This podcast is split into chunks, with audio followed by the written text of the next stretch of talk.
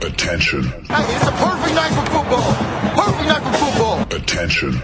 Das sind die Sofa Quarterbacks mit der Sportradio 360.de Extravaganza zur National Football League. Overtime nicht ausgeschlossen, aber garantiert vier Quarter mit exzellentem Passspiel, bemerkenswerten Rushes und roten Flaggen, die unsere Special Team Coaches den Umpires entgegenschleudern. Still touchdown, no flags. Unbelievable.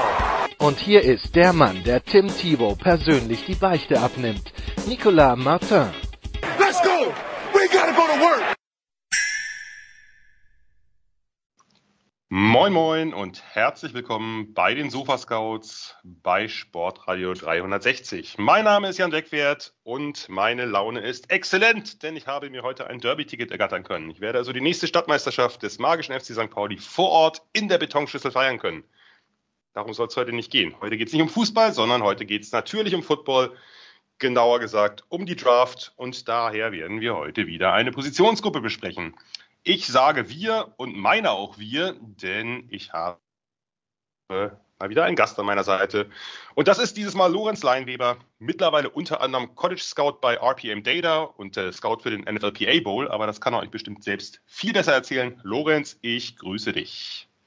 Ja, Jan, äh, freue mich wieder dabei zu sein, äh, nachdem ich letztes Mal schon oder letztes Jahr schon ein, zwei oder drei Folgen, ich weiß gar nicht mehr genau, dabei sein durfte. Ähm, ja, freue freu mich sehr. Ich freue mich auch sehr, dass es doch noch geklappt hat. Erzähl doch noch ein bisschen äh, von dir für diejenigen, die jetzt vielleicht beim letzten Mal nicht dabei waren. Ich glaube, wir haben zwei Folgen aufgenommen, falls ich mich jetzt nicht total täusche. Aber es gibt ja immer wieder neue Hörerschaft. Wer bist du, Lorenz? Ja, genau. Ähm, ich also in, in Sachen Football äh, bin ich momentan äh, eben einmal beim NFLPA Collegiate Bowl als Scout tätig. Da mache ich viel Filmarbeit, ähm, gucke auch nicht unbedingt die Top-Jungs, um die es heute geht, weil die sind entweder Underclassmen oder ähm, gehen zum Senior Bowl. Äh, das ist ein anderes All-Star-Game. Wir sind so ungefähr, ich sag mal, das, das dritte im Bunde. Ähm, dann gibt's dazwischen noch den Shrine Bowl ähm, und dann ja den NFLPA Bowl. Äh, aber da ja, ähm, mache ich eben viele Cross-Checks und so weiter. Ähm, habe dadurch auch viel gelernt, weil da ähm, auch viele, viele Scouts im, in, in unserem Scouting-Team sind, die eben lange auch schon in der NFL gearbeitet haben. Ähm, und zusätzlich bin ich noch äh, bei RPM Data. Äh, das ist eine Firma, die auch Analytics macht, aber da habe ich jetzt nicht so viel mit zu tun. Ich mache auch da wieder das Film-Scouting und wir arbeiten halt mit Spielerberatern, Agents ähm, und Spielern zusammen ähm, und geben en, en, entweder den Agents halt, ähm, sagen denen, ja, wen sie halt rekrutieren sollen für ihre Agency oder wir haben eben auch Spieler, die dann wissen wollen, hey, wo können wir besser werden? Wie sieht mein statistisches Datenprofil ähm, aus? Also habe jetzt gar nicht mehr so viel, nicht, nicht mehr immer so viel mit der, mit der Draft Class direkt zu tun. Ähm, sehe dann auch viele Underclassmen, jüngere Spieler, ähm, aber ja, die, die, die Top-Leute, ähm, hier, wie, wie wir heute besprechen, der Cornerback-Klasse, die, die kriege ich natürlich auch noch zu sehen. Ähm, und die habe ich auch alle geguckt, logischerweise, sonst wäre ich nicht da. Äh, und ja, das, das mache ich so im, im, im Footballrahmen. Das klingt super spannend. Ich kriege gerade über Skype äh, eingeworfen eine Nachricht von Nikola, der natürlich mal wieder unser Aufnahmechef ist. Im Gegensatz zu dir traut sich Lorenz in die GFL. Da kann ich leider nichts drauf erwidern. Das ist wahrscheinlich richtig, ohne das jetzt abschließend beurteilen zu können. Lorenz, wo du gerade von Scouting geredet hast, von Grading geredet hast, ähm, magst du vielleicht auch noch kurz erzählen, ein paar Worte, wie du scoutest und gradest, was wir gleich erwarten können, wenn du über Spieler sprichst? Ja, genau. Ähm, also für, für den heutigen Podcast äh, werde ich einfach so ungefähr nach Runden ähm, Grades gehen, also wo ich, wenn ich GM wäre, mit dem ähm, vergleichsweise, ja, mit, mit, mit der Info, ich, ich habe ja, ich kriege ja nur den, den Tape zu sehen, ähm, darf leider nicht mit Coaches sprechen und auch keine Interviews mit den Jungs führen oder zumindest habe ich mit, mit keinem der Spieler, die wir heute besprechen, äh, persönlich gesprochen. Deswegen geht's da nur um den Tape und sag dann halt, wo ich die ungefähr draften würde. Eben genau, wenn ich ähm, GM wäre, wo ich die bewerten würde. Dazu noch ein bisschen Kontext. Also es wird in der heutigen Folge wahrscheinlich viele Zweitrundenbewertungen geben, wo ihr vielleicht als Hörer denkt, Ey, wieso? Den sehe ich doch überall in der ersten Runde. Also ich tue mir in dieser Klasse äh, sehr schwer, Erstrundenbewertungen äh, zu vergeben. Habe relativ viele vergleichsweise in der zweiten, dritten Runde. Ähm, das liegt einfach daran, dass ich äh, die, die, die Klasse, ähm, auch was die Corner angeht, also da, da, da fehlen mir jetzt so diese elitären Talente, äh, wo man wirklich sagt, okay, den würde ich hundertprozentig in der ersten Runde nehmen. Also ähm, es kann Spieler geben, die ich mit einer Zweitrunden, mit einer frühen Zweitrundenbewertung habe, die, wenn ich einen Big Board machen würde, immer noch unter den Top 32 fallen würden. Also es gibt jetzt nicht 32 Erstrundenbewertungen, äh, nur das nochmal zum Kontext. Und ähm, ja, genau, so viel dazu, ähm, wie ich grade und wie ich bewerte. Und die Note soll dann eben so ein bisschen widerspiegeln, ähm, wo ich, also wel, welchen Impact, welche Rolle ähm, die Jungs in, äh, in der NFL übernehmen können und ja, äh, wie viel das dann eben wert ist in Sachen Draft Capital.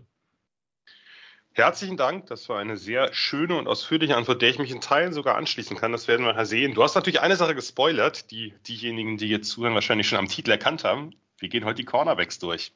Das haben wir letztes Jahr schon gemacht zusammen. Es hat relativ Spaß gemacht, äh, kann ich nicht leugnen.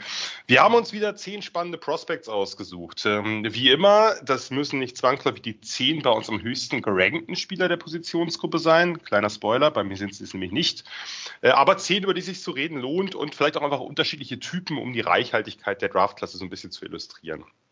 Das Problem ist beim Cornerback Scouting folgendes. Ich hatte das ja letzte Woche bei den Defensive Tackles schon angerissen. Hier ist es nochmal ein bisschen krasser. Wir werden Fachbegriffe nicht ganz vermeiden können, gerade wenn es um das Scheme geht, in dem die Spieler spielten oder für das sie projected werden.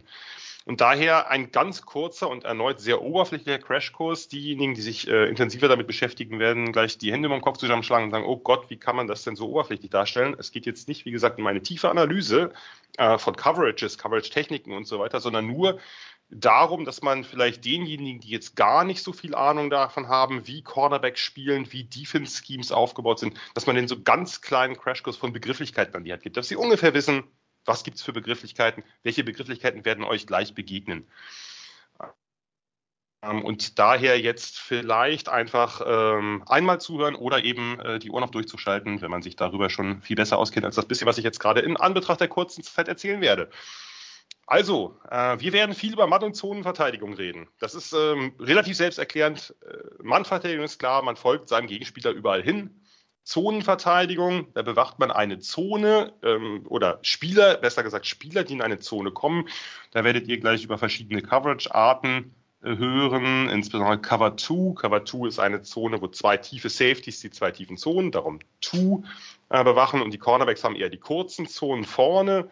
Cover 3, da ist es so, dass die Cornerbacks auf jeder Seite ein tiefes Drittel des Feldes abdecken. Dazwischen steht ein Safety als sogenannter Centerfielder. Cover 4 oder Quarters sind es dann eben entsprechend vier tiefe Zonen. Da decken die beiden Cornerbacks auf jeder Seite ein tiefes Viertel des Feldes ab und dazwischen sind dann in der Regel zwei Safeties oder zwei andere Spieler, die dann eben die beiden inneren Viertel übernehmen. Es gibt mittlerweile wenig klassische Zonenverteidigung, dass man da irgendwo auf einem Platz steht, sondern man folgt den Spielern. Es gibt diese, dann diese sogenannten Pattern-Match-Varianten, in denen sich Man und Zone je nach Formation, je nach Routenentwicklung ergeben. Doch das werde ich jetzt nicht weiter ausführen. Das führt ja auch ein bisschen weit. Wir wollen ja über die Spieler reden und äh, weniger über die Schemes. Dann haben wir äh, in der Aufstellung der Cornerbacks ähm, gibt es verschiedene Arten der Aufstellung. Wir haben die Press Coverage. Press heißt, du stehst quasi dem Receiver auf den Füßen, wenn man so will. Äh, das wird gelegentlich gemeinsam ausgeführt mit der sogenannten Bump-and-Run-Technik, also dass du dem Receiver beim Release gleich einen Schlag auf den Oberkörper, den sogenannten Jam, mitgibst. Äh, damit er eben nicht sofort auf seine Route kommt und das Timing mit dem Quarterback beeinträchtigt wird. Off Coverage, das stehst halt ein bisschen weiter hinten, lässt den Receiver erstmal kommen. Das heißt, du kannst die Route am Beginn nicht beeinflussen in der, in der Zone oder in der Phase, wo man eben selber noch mit den Armen agieren darf. Aber du hast natürlich ein bisschen mehr Platz und Spielraum, zum Beispiel, damit er dir nicht leicht davonläuft. Gibt natürlich dann immer wieder auch äh, verschiedene äh, Kombinationen. Äh, Press Bail, also steht man in Press und Bail heißt also, man geht dann mit dem Snap nach hinten ähm, oder ähnliches. Und es gibt natürlich auch, sagen wir, verschiedene Bewegungstechniken, wie man dann eben nun äh, auf der Route agiert. Die beiden wichtigsten, denke ich, sind der Backpedal. Der Backpedal, da bist, ist der Körper quasi parallel zur Line of Scrimmage und du läufst mit kurzen Schritten zurück. Das ist insbesondere in der Man-Coverage äh, gängig, da du den Gegner einfach so die ganze Zeit im Auge behältst. Der Shuffle wäre jetzt eher, du läufst sozusagen seitlich zurück, also mit so einem seitlichen äh, Laufstil. Damit hast du das Play und den Quarterback besser im Auge als deinen direkten Gegner. Das ist vor allem eben in Zone angesagt. Wie gesagt, das ist jetzt sehr grob, sehr oberflächlich, aber über diese Begriffe werden wir gleich stolpern und vielleicht eben für diejenigen eine kleine Hilfestellung, die sich sonst sofort von diesen Begriffen erschlagen fühlen würden. Lorenz, hast du dazu noch was? Irgendeine Anmerkung, irgendwas, was vielleicht noch wichtig wäre? Ja, genau. Äh, vielleicht noch zwei Scouting-Terms, also oder drei. Ähm, ganz kurz. Einmal äh, werde ich immer mal wieder von Space oder vom freien Raum sprechen. Äh, das sind meistens dann eben auch, das ist dann nicht, wenn man direkt in der Man-Coverage eng am ähm, Receiver dran ist. Ähm, dann ähm, ja, Footspeed, das ist auch sowas, wo ich mir immer schwer tue, das ins ja. Deutsche zu übersetzen. Das ist einfach, wie schnell bewegen sich die Füße. Also auch bei einem Corner ganz wichtig, wenn man eben mit langsamen Füßen da steht, äh, dann ist das logischerweise schlecht, wenn man die besten Athleten der Welt äh, in der NFL oder auch im College Football covern will. Äh, und dann noch ganz kurz eben, kommt auch aus dem Englischen, also die Eyes, die Augen, ähm, wie man eben ähm, Receiver, deren auch liest, deren Bewegungen ähm, spiegelt. Das äh, ist, ist, ist auch nochmal was. Also wenn ich von sehr guten Augen spreche, dann äh, guckt man nicht zum, an, an, zur, zur falschen Stelle an die falsche Ecke des Receivers und fällt auf irgendwelche Moves, die der macht, rein, ähm, sondern guckt eben diszipliniert dahin, wo man hingucken muss. Und dasselbe gilt auch für die Zonenverteidigung, ähm, wo man dann eben nicht auch in den wenigsten Zonenverteidigungen dauernd mit den Augen auf den Quarterback ist, sondern eben auch durchaus mal gucken muss, äh, wo denn die, die, die Receiver da sind. Also das ist sozusagen nochmal ein ja, ähm, ein in, intangible, also nichts, was man jetzt irgendwie anfassen oder sehen kann, unbedingt direkt, aber auch im Cornerback-Spiel ganz wichtig ist. Ja, gute Augen meint nicht, dass man irgendwie die Zeitung, die irgendwer aus Langeweile in der fünften Reihe irgendwie aufschlägt, dass man da dann nicht nur die Überschriften lesen kann, sondern hat natürlich Spielbezug. Und beim Footspeed ganz klar, das kann man sich auch vorstellen. Wenn jemand zum Beispiel schnelle Richtungsänderungen macht und du hast langsame Füße, wirst du da wahrscheinlich nicht besonders gut hinterherkommen und das ist für einen Cornerback halt relativ nachteilig. Wollen wir loslegen? Ja, gerne. Wir legen los. Ich hoffe übrigens, dass wir uns dieses Mal etwas weniger einig sind als letztes Mal. Das war ein bisschen gespenstisch. Ähm, da wir uns natürlich nicht absprechen, ich auch gespannt bin. Ich glaube, dass wir dieses Mal größere Differenzen haben, weil das natürlich auch ein bisschen spannend zum Diskutieren ist. Es geht ja nicht um Differenzen, um der Differenz willen. Hot Takes liegen uns beiden, glaube ich, fern. Ähm, aber es ist ja schön, wenn man dann vielleicht Spieler auch unterschiedlich einschätzt, was ja auch immer deswegen sein kann, das müssen wir bei Cornerbacks gerade sagen. Cornerbacks werden sehr unterschiedlich auf den Boards stehen, einfach deswegen, weil natürlich die Schemes so entscheidend sind. Ein Cornerback, der super in bestimmten Zone-Schemes ist, kann für ein Team, was sehr viel Man-Coverage spielt, ähm, ganz anders gegradet werden. Die können den genau gleich beurteilen, äh, von seinen Skills her, von seinen Qualitäten her, von seinen Talenten, von seinem Entwicklungspotenzial, aber eben zu, einer ganz, zu einem ganz anderen Ergebnis für ihr spezifisches Scheme kommen. Und das macht Cornerback, gerade Cornerback-Scouting, äh, denke ich, auch relativ spannend. Wie genau. immer, ja, ja gerne noch ergänzen. Ja, äh, außer man ist, äh, ist die Texans letztes Mal mit Lovey Smith letztes Jahr und nimmt einen Corner an dritter oder vierter Stelle um den im Cover 2 zu parken. Aber jetzt kannst du weitermachen.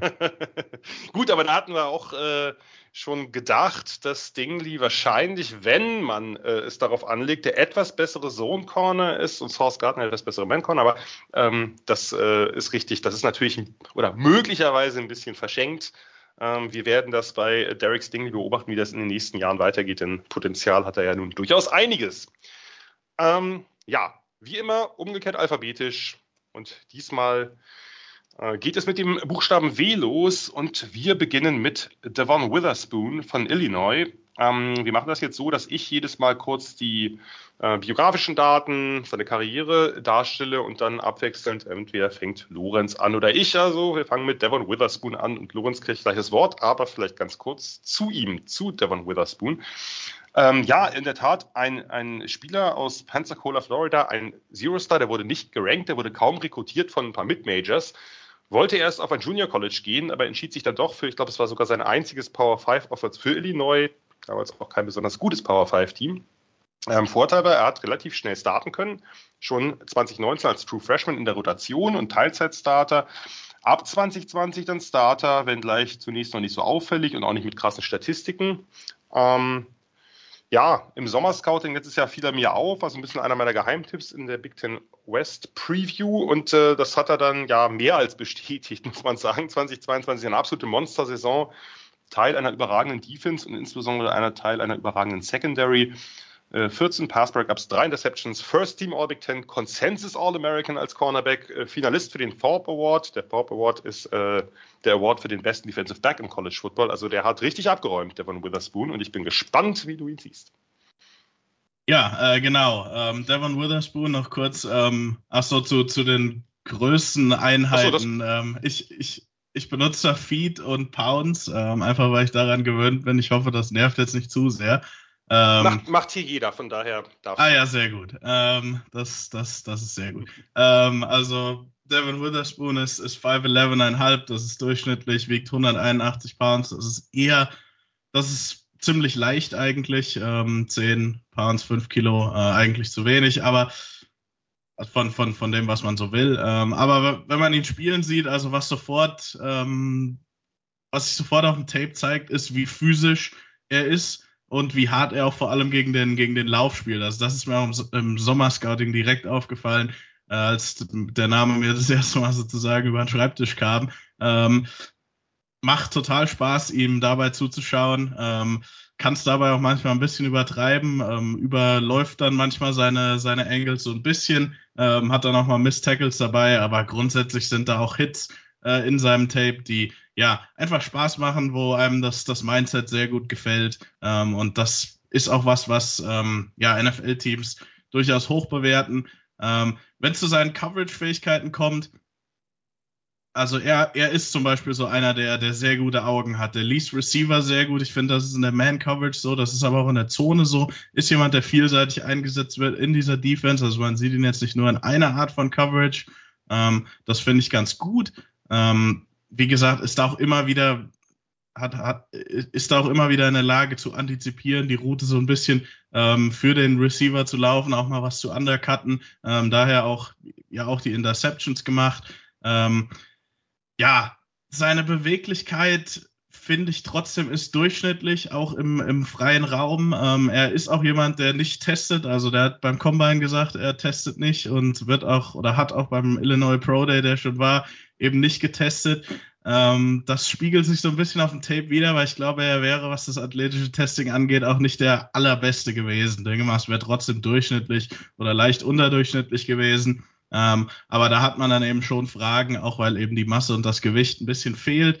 Ähm, ihm fehlt auch die Masse, um sich eben immer wieder ähm, gegen, gegen größere Wide Receiver umzusetzen, äh, um, um, um seine Physis gegen größere Wide Receiver umzusetzen. Das sieht man schon, finde ich, auf dem Tape.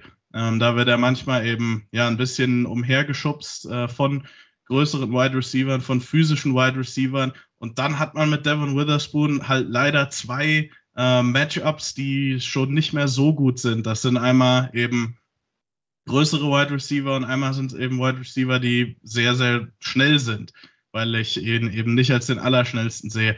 Vom Mindset her trotzdem Devin Witherspoon eigentlich mein Lieblings-Cornerback in der Klasse, weil er eben so aggressiv ist. Ähm, ist damit auch ein, ein Scheme-Fit, finde ich, für ähm, eine Cover 2, Cover 4 ähm, lastige Defense. Ähm, eigentlich alles, was, was so Zone ist, kann er spielen, auch Bump and Run. Ich weiß, er ist halt für mich nicht der, der konstant in Press Coverage das Potenzial hat, ähm, eine Nummer 1 Receiver wegzunehmen. Hab ihn trotzdem in der frühen zweiten Runde, glaubt trotzdem, er kann ein guter Starter werden, jetzt kein sehr guter, ähm, weil er eben diese Limitationen hat. Aber ja, ähm, mag Devin Witherspoon vielleicht nicht so viel, vielleicht nicht so sehr wie andere wegen den äh, genannten Limitationen, die er hat. Aber äh, ja, ich habe ihn in der frühen zweiten Runde. Ja, Devon Witherspoon. Ich werde jetzt auch erstmal kurz meine Gedanken, ich werde jetzt nicht alles wiederholen, weil wir, glaube ich, vieles ähnlich sehen, einiges ein bisschen anders gewichten, aber grundsätzlich, ja, er hat ja, also man muss dazu, im, im letzten Jahr unter Ryan Walters, jetzt ja der Headcoach von Purdue, hat Illinois extrem viel Off-Man-Coverage gespielt. So viel wie kaum ein anderes Team oder eigentlich gar kein anderes Team im, im College. Da haben natürlich auch so einen eingemixt, aber so viel Off-Man, das äh, habe ich, hab ich wirklich selten gesehen. Äh, ist ein physischer Man-Cover-Corner, zumindest hat er das gespielt. Wir werden gleich darüber reden, dass er wahrscheinlich ein bisschen mehr Zone spielen muss. Äh, wie du auch schon sagtest, mit nicht idealer Size-Masse, aber eben diesem Dog in ihm. Das ist halt wirklich, äh, wirklich krass. Also er spielt mit Hair on Fire und jedem Effort, den man sich vorstellen kann. Ähm, ich also er hat ja nicht so viel Bump and Run gespielt. Wenn, dann war das, fand ich den Jam gut, diesen Two-Hand vor allem. Er hat dieses Mirroring oder Weaving, also das diagonale Backpedaling so ein bisschen. Was ich wirklich gut finde, ist seine Antizipation. Er bleibt wirklich in front of the receiver, also vor dem Receiver unter allen möglichen Umständen.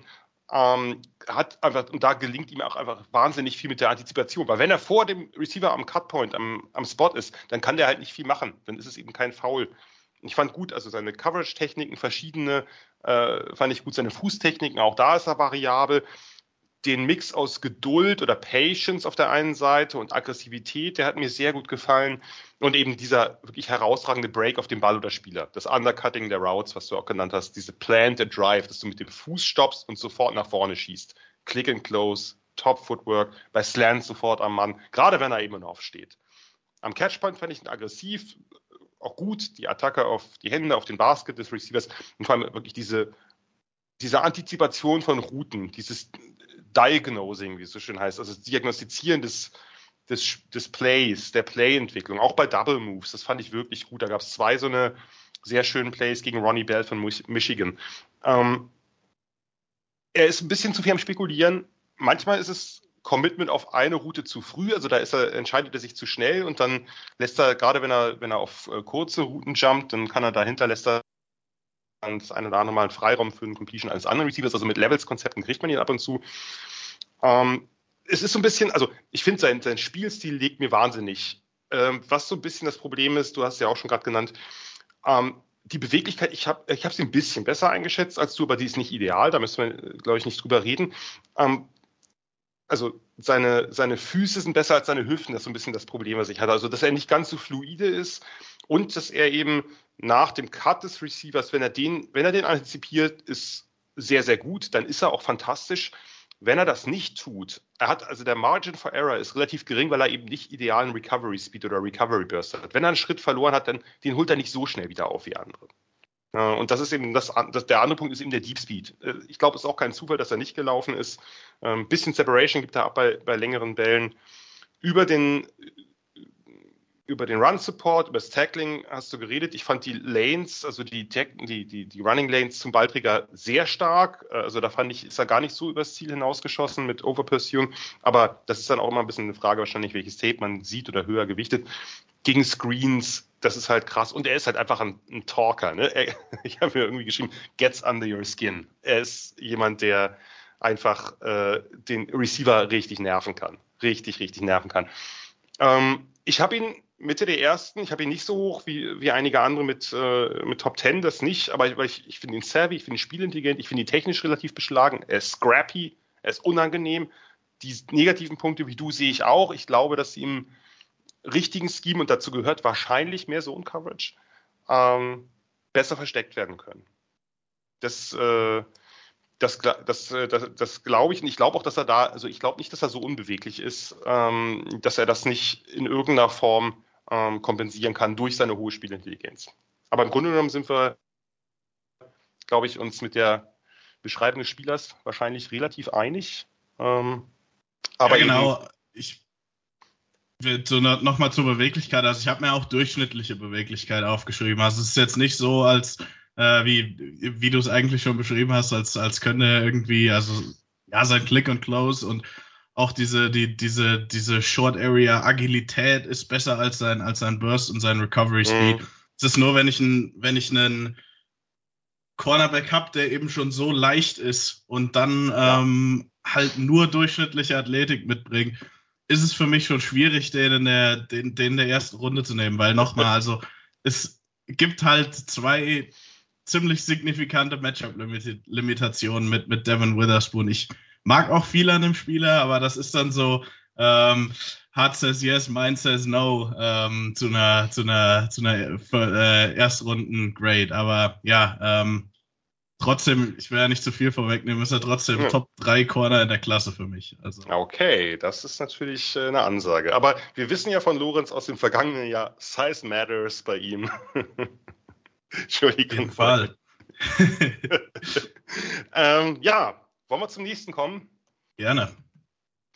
Der nächste ist, wenn ich jetzt äh, richtig äh, liege, ist Cam Smith von South Carolina, ein Ratchet Junior. Ich übernehme wieder kurz ähm, die Vorstellung und würde dann auch gleich übergehen in die Analyse. Cam Smith ist ein Four-Star Top 150 Recruit aus Blythewood, South Carolina.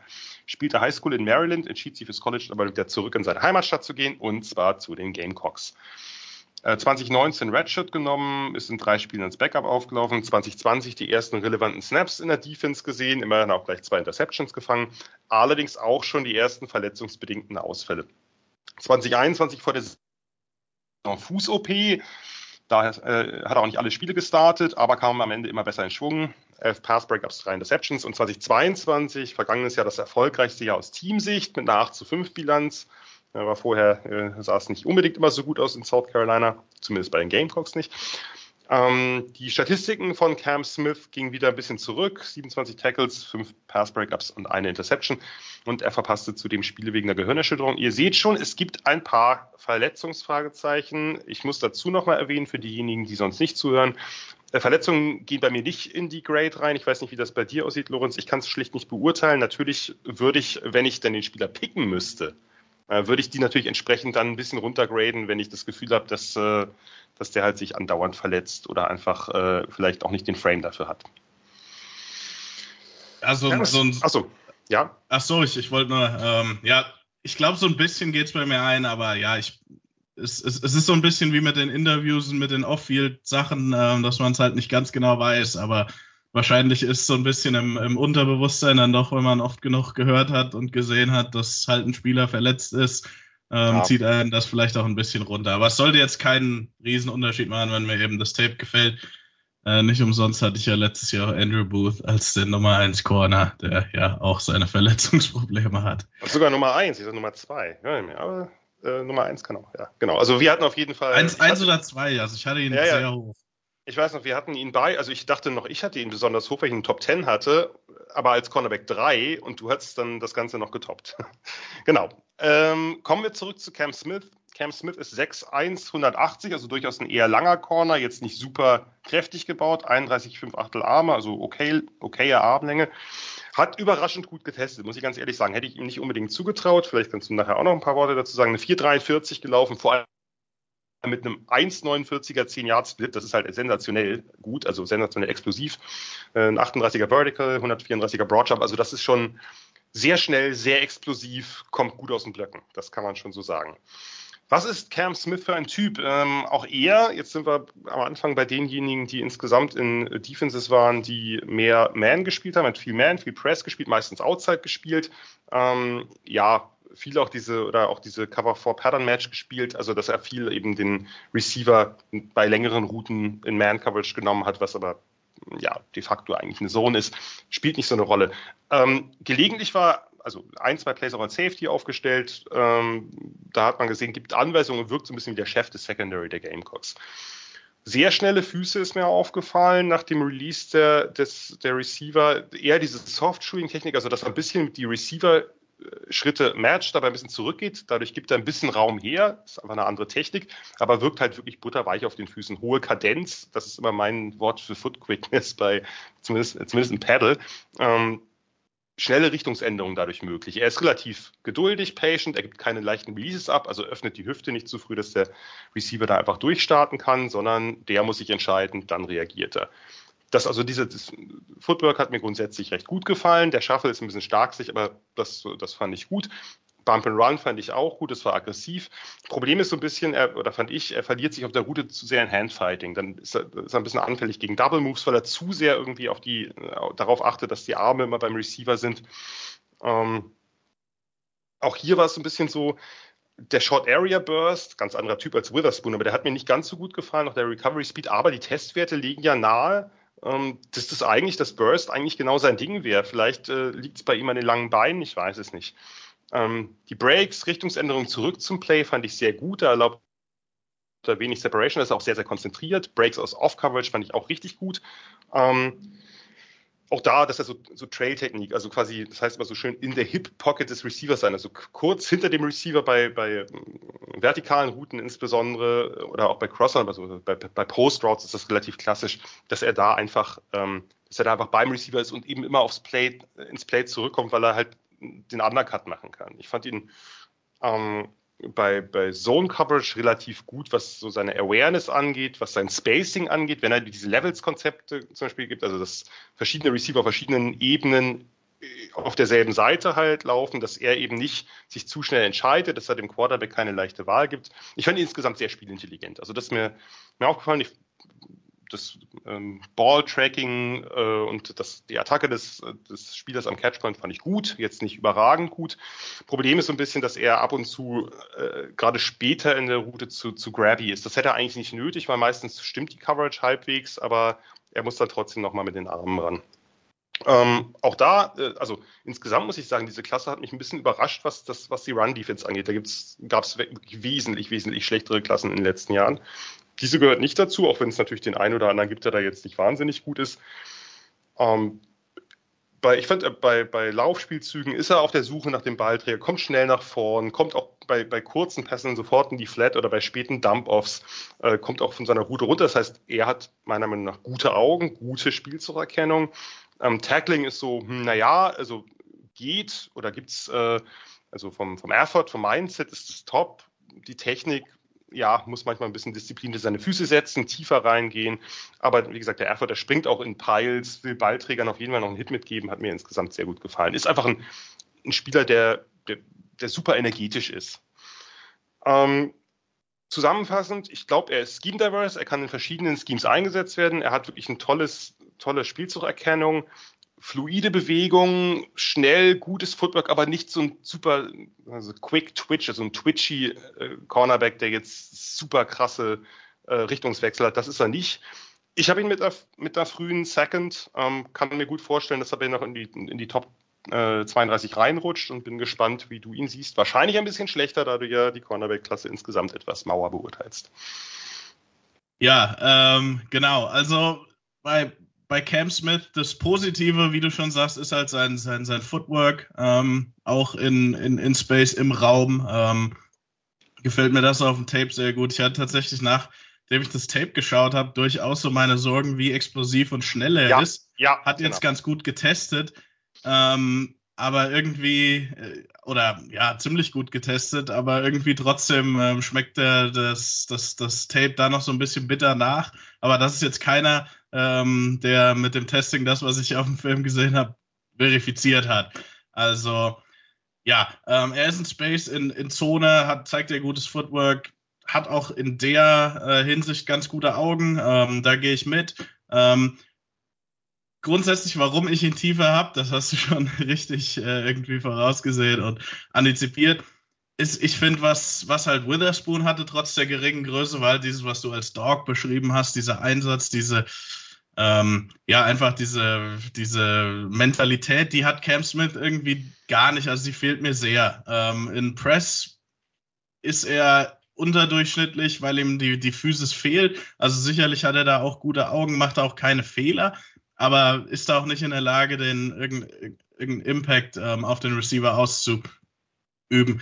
Seine Ballskills, auch was das Contest angeht, ist er eher schwach, fand ich. Ähm, auch da hat er eben seine Probleme, äh, ist da anders als äh, Witherspoon, der auch teilweise ein Ballhawk ist. Ich will die ganze Zeit, ich will die beiden jetzt nicht dauernd vergleichen, aber von der Größe her sind sie nun mal ähnlich. Ähm, und im Run-Support fand ich Cam Smith, also er deutet immer so an, dass er will, aber macht er nicht. Vielleicht haben wir da auch andere Tapes gesehen, ja. ähm, aber da fand ich ihn eher, eher schwach. Und wenn ich mir dann angucke, was er in der NFL sein kann, also kannst du Nickel sein, das heißt, der, der, der DB, der reinkommt, wenn die Defense aus dem Base geht, was ja mittlerweile fast jede Defense tut, und dann irgendwie innen, ähm, also über dem Slot Receiver meistens covert, ähm, weil ja außen auch wieder die großen physischen, schweren Jungs sind. Ähm, da habe ich Sorgen mit dem Tackling, weil in der Rolle musst du eben sehr gut tackeln. Da bist du manchmal äh, so ein bisschen wie ein Safety. Ähm, oder du bist eben Corner in einer reinen Zonen-Defense für mich, was er auch sein kann, so als unterdurchschnittlicher Starter. Ähm, viele Teams laufen heutzutage diese Cover-4-Defense, ähm, in, in die er, wie ich finde, passt, ähm, wo er eben aus der tiefen Zone auch sein, sein, sein gutes Footwork dann nutzen kann. Sehe trotzdem halt, ja, wie gesagt, wenn dann so jemanden, der, wenn der für dein NFL-Team startet, ist, ist Cam Smith für mich oder projiziert er immer als, als so jemand, den du dann irgendwie wieder ersetzen willst im nächsten Draft oder in der Free Agency. Also ich habe ihn in der vierten Runde. Ich uh. bin kein großer Fan von Cam Smith. Also ich, ja, ich, ich, ich sehe es wie gesagt in der Zone, ich sehe das Footwork in Space, aber bei allem anderen fehlt es mir so ein bisschen mit, äh, mit ihm. Okay, also ich habe ihn gerade in der Tat, was das, was äh, Tackling und ähm, und vor allem eben den Airford angeht, habe ich ihn in der Tat ganz anders. Es gab so ein, zwei Plays, wo, wo es Piles gab und er springt nach oben rauf, äh, obwohl das Play schon fast vorbei ist. Aber anyway, äh, es ist ja das Spannende, dass wir nicht, wir werden, das ist natürlich, gibt einfach auch die Zeit nicht her. Wir können natürlich nicht alle Tapes aller äh, Spiele von diesen Spielern sehen. Das äh, würde den Rahmen etwas sprengen, wenn man äh, sich dann doch durch ein paar hundert Spieler dadurch äh, kämpft, weil dann bräuchten wir ähm, mehr als 24-Stunden-Tage. Und äh, ja, ich habe Cam Smith halt äh, oder sehe ihn deutlich positiver. Lorenz hat große Fragezeichen. Wir werden sehen, wie die Teams das äh, einschätzen und kommen jetzt lustigerweise äh, zu einem Spieler, den äh, Lorenz vorgeschlagen hat, äh, aus einer kleinen Auswahl von Spielern, die wir noch ähm, äh, besprechen wollten oder besprechen könnten. Und da hat er gesagt, ha, den will ich unbedingt dabei haben. Und es passt sogar vom Alphabet, dass wir den Teamkollegen von Cam Smith, nämlich Darius Rush, jetzt als nächsten Spieler haben. Darius Rush, ein auch von South Carolina, ein Ratchet Senior, 6,298. Die Werte geht gleich äh, Lorenz mit euch durch. Ich werde ihn kurz beschreiben. Äh, Darius Rush ist ein Three-Star Wide Receiver Recruit aus Greeleyville, South Carolina, der sich für sein Heimatteam Gamecocks entschied, also Cam Smith, und zunächst aber als Receiver auch eingeplant wurde. Äh, 2018 Redshirt Verletzung, 2019 begann er noch als Receiver im Camp, wurde dann aber zum Cornerback umgemodelt. Und ähm, ja, das brauchte einen Moment. In den beiden Saisons 2019 und 2020 spielte er eigentlich nur in den Special Teams. 2021 hat er sich dann den Starterposten gegenüber von Cam Smith erkämpft und äh, ja, ganz okay Statistiken, acht Passbreakups, eine Interception, 2022 dasselbe Bild. War eines der besseren Cornerback-Duos der SEC, 38 Tackles hat Darius Rush gemacht, sieben Passbreakups, zwei Interceptions, also insgesamt keine spektakuläre, aber doch eine sehr solide College-Karriere. Und ich bin gespannt, äh, was Lorenz jetzt zu ihm zu sagen hat. Ja, ähm, Darius Rush erstmal zur Größe, äh, 6 foot 2, 198, also 198 äh, Pounds, ist eine 436 gelaufen am Combine, was richtig stark ist, ordentliches Vertical mit einem 35er. Auch da, also Testing, was wir werden gleich nochmal darauf zu sprechen kommen, vielleicht seine Athletik auf dem, auf dem Tape ein bisschen, ähm, ja, was man auch nicht unbedingt gedacht hätte. Ähm, Darius Rush ist ein großer physischer Press Corner. Also das ist das, was er gut macht. Äh, ich sehe ihn jetzt nicht unbedingt als besonders gut in Off, in Zone ähm, an. Da hat er ja zumindest auf, auf dem Tape schon, schon äh, Probleme gehabt, aber eben ja, also die, die Physis kann er, finde ich, ähm, wenn er keine technischen Fehler macht, auch relativ konstant umsetzen. Also kann er immer wieder das Timing ähm, der, der Wide Receiver mit dem Quarterback ähm, ja, beeinträchtigen. Ähm, und äh, zeigt auch ähm, zeigt, zeigt auch gegen größere, gegen größere Wide Receiver, die eben so diese Jump-Ball-Typen sind, ähm, gute Ball-Skills. Ähm, hat für mich auf dem Tape ähm, sich, immer, sich immer wieder gesteigert. Also ich habe ihn im Sommer gesehen, dann unter der Saison. Ähm, und dann nochmal ähm, nach seinem Senior Bowl und auf den will ich eben genau zu sprechen kommen. Also für mich war er, war Darius Rush der beste Cornerback beim Senior Bowl und da waren einige Jungs, über die wir heute noch sprechen werden hat da wirklich äh, unfassbar stark performt, auch in den 1 gegen 1, die eigentlich dafür gemacht sind, dass die Wide Receiver die gewinnen, ist teilweise die Routen ähm, für die Wide Receiver gelaufen, da super Augen, super Antizipation ähm, gezeigt. Kann natürlich auch damit zusammenhängen, dass er eben als, als Wide Receiver diese, diese Kurve, ähm, wie viel er noch dazu lernen kann, ähm, auch eher hat ja, auf dem Tape zeigt er das halt nicht immer. Also da zeigt er nicht immer die Augen und die Agilität und die Antizipation, die er eben beim Senior Bowl gezeigt hat. Deswegen ist Darius Rush für mich eine ganz schwierige ähm, Bewertung und eine ganz schwierige Eval. Äh, für mich ist er für Press-Teams, die jetzt nicht unbedingt einen First-Round-Pick für so einen Spieler ausgeben wollen, extrem interessant. Ähm, aber ja, sein, Draft, sein Draft-Prozess war super. Der hat ihm auch für mich geholfen. Ich habe ihn in der dritten Runde. Aber das, was er eben beim Draft-Prozess und beim Senior Bowl, beim Combine gezeigt hat, wird nicht immer auf dem Tape wieder gespiegelt. trotzdem hat er sich eben auch auf dem Tape immer weiter gesteigert. Also war jetzt in 2021, wie du schon sagst, waren diese Fehler eben noch viel mehr da. Da spielt er auch nicht so mit der Selbstverständlichkeit, ähm, die er zum Ende der 2022er Saison und eben, wie gesagt, nochmal vor allem beim Senior Bowl dann gezeigt hat. Ähm, nochmal, ist nur jemand für Press-Teams, aber ist auch jemand, der wenn er es nicht direkt ins Lineup schafft, äh, einer, der ein sehr, sehr guter Special-Teamer sein wird, meiner Meinung nach. Also ob das als Gunner, Jammer beim, beim Punt-Team ist, das ist so ein bisschen sein, sein, ja, sein Floor und dann bekommt man eben dann das Potenzial, äh, dass er das, was er beim Senior Bowl gezeigt hat, weiterführen kann, die Athletik dafür hat und ähm, ja, ein, ein Starter werden könnte. Aber wie gesagt, das ist ein, ist, ist viel, ist mit viel Risiko verbunden. Ich finde es super, dass du die Cornerback-Klasse so niedrig hast. Hast du ihn äh, höher als ich? Also ich dachte, ich wäre schon ziemlich hoch bei ihm. nee, ich habe ihn in der Tat zumindest minimal höher. Ähm, aber nee, ich meine allgemein, weil ich wundere mich, also ich bin mal gespannt, wie dein, wie dein Board nachher aussieht, ob du entweder aufgrund des, dafür, dass du quasi keine First und Second Round, Round Grade gibst, so ab Position 30 mit den Third Roundern beginnst oder, äh, oder ob andere Positionen, die mehr zugesagt haben, weil ich finde die Cornerback-Klasse relativ spannend, muss ich sagen. Und auch eine der äh, besten zwei dieses, äh, dieses Jahrgangs. Ich war bei anderen, ähm, in anderen Positionsgruppen war ich deutlich mehr underwhelmed als hier, aber äh, das ist ja das Spannende. Vielleicht spricht es ein bisschen ähm, auch dafür, wie ich die Draft Class als Ganzes sehe. Ja. Also ich habe momentan hey. elf, elf Erstrunden-Grades, nur um das mal als Kontext rauszuhauen. Ja, das ist natürlich, äh, ich finde es immer spannend. Also das müsste man vielleicht mal in einer anderen Diskussion äh, unbedingt jetzt in einer Positionsgruppendiskussion stellen. Was sind Erstrundengrades eigentlich? Weil eigentlich müsste ja Erstrundengrades im Durchschnitt das sein, was man in der ersten Runde weggeht. Oder sind Erstrundengrades irgendwas Metaphysisches? Sozusagen. Ja, ich also, habe mich, ich habe mir darüber auch die letzten Wochen Gedanken gemacht, weil ich einfach in dieser, in, in dieser Klasse auf so wenige komme. Äh, vielleicht bin doch einfach ich als, nee. vielleicht bin auch ich das Problem, äh, weil, weil, weil mein Grading zu hart ist, aber es ist ja auch nochmal ein Unterschied, ob du jetzt das 27, den 27. Pick hast oder den 11 äh, finde ich. Absolut, absolut. Und vielleicht bin ich da dann einfach ein bisschen zu streng, was den einen oder anderen angeht, wo ich dann eine frühe zweite Runde gehe, wie bei Witherspoon, wo man auch sagen könnte, dann gibt ihm doch einfach eine späte Erstrundenbewertung. Aber ja, also, dritte Runde also bei Rush. Ist, ist, ist, ja, ist ja einfach spannend. Bei mir ist es einfach so, ich finde keine Top-Prospects. Also das ist also die, so die Top 15 sehen bei mir relativ mau aus. Danach geht es eigentlich, aber ich finde einfach kaum welche, wo ich sage, das ist der absolute Difference Maker, den muss ich haben oder so. Ja, genau, zurück zu Rush äh, ja. weil wir müssen noch ein bisschen rushen, also nicht zu doll, aber Nikola will irgendwann äh, noch in den USA was erleben. Äh, Darius Rush, äh, ja, äh, Meister ist ja geschrieben, also was man vielleicht nochmal erwähnen sollte, Darius Rush hat nicht nur 6,2 Körpergröße, sondern 33, 3 Achtel Arme. Das ist natürlich äh, monströs lang und macht ihn wirklich äh, wie gemacht für, für Press Coverage. Was, was ich witzig fand, dass äh, wenn, wenn die Gamecocks äh, quasi einen Corner in, in Press und den anderen in Off oder oder Bale hatten aus so einer Softpress, dann war es meistens Rush, der nicht die Press genommen hat. Ah, ist mir aufgefallen. Also das fand ich ein bisschen seltsam.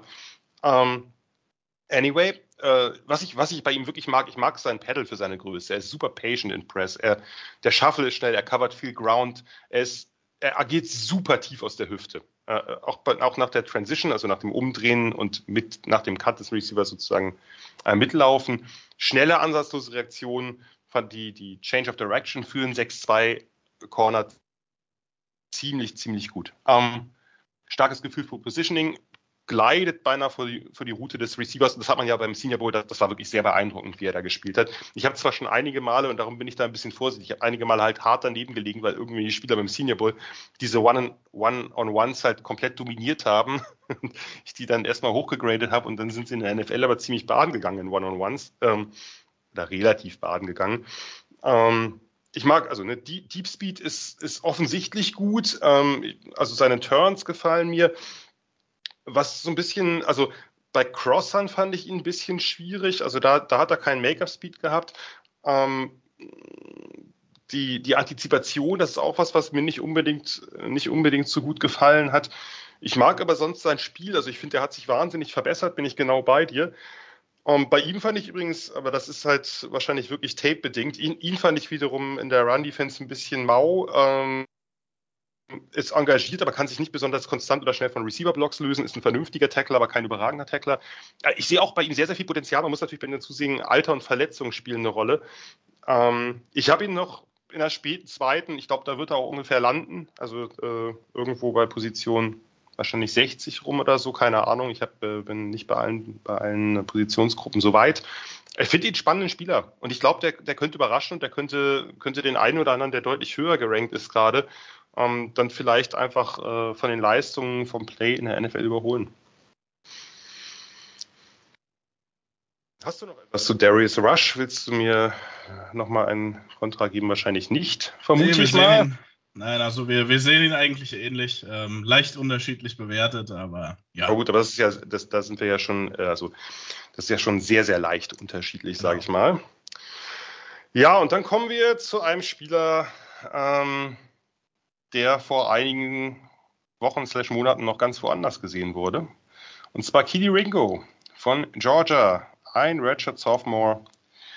Ähm, Keely Ringo ist ein absolutes Top-Talent aus der Highschool gewesen, ein Five-Star, der Nummer 1 Cornerback der Klasse, der Nummer 4 Spieler überhaupt, also wirklich Riesentalent aus Scottsdale, Arizona, hat sich ganz seltsamerweise für keine der Arizona Schools entschieden, surprise, surprise, sondern fürs äh, Powerhouse Georgia. Ähm, ja, etwas überraschend Redshirt genommen 2020, 2021, sein erstes Jahr auf dem Feld, gleich Starter in dieser monströsen Bulldogs-Defense. Ähm, acht Pass-Breakups, zwei Interceptions. Eine davon dürfte zu den bekanntesten Interceptions der jüngeren Zeit gehören, nämlich der letztlich entscheidende Pick Six im National Championship Game gegen Alabama, wo man Kirby Smart an der Seitenlinie äh, wild wedelnd sah, geh runter, geh runter, geh runter. Kili Ringo hat sich gedacht, na, Touchdown. Game over. Ähm, 2022 ähnliche Produktion, 42 Tackles, 7 Tackles verlost, 2 Receptions und erneut eine National Championship, also zwei Jahre gespielt, zwei Jahre Meister geworden. Da ist er übrigens nebenbei Second Team All-SEC geworden.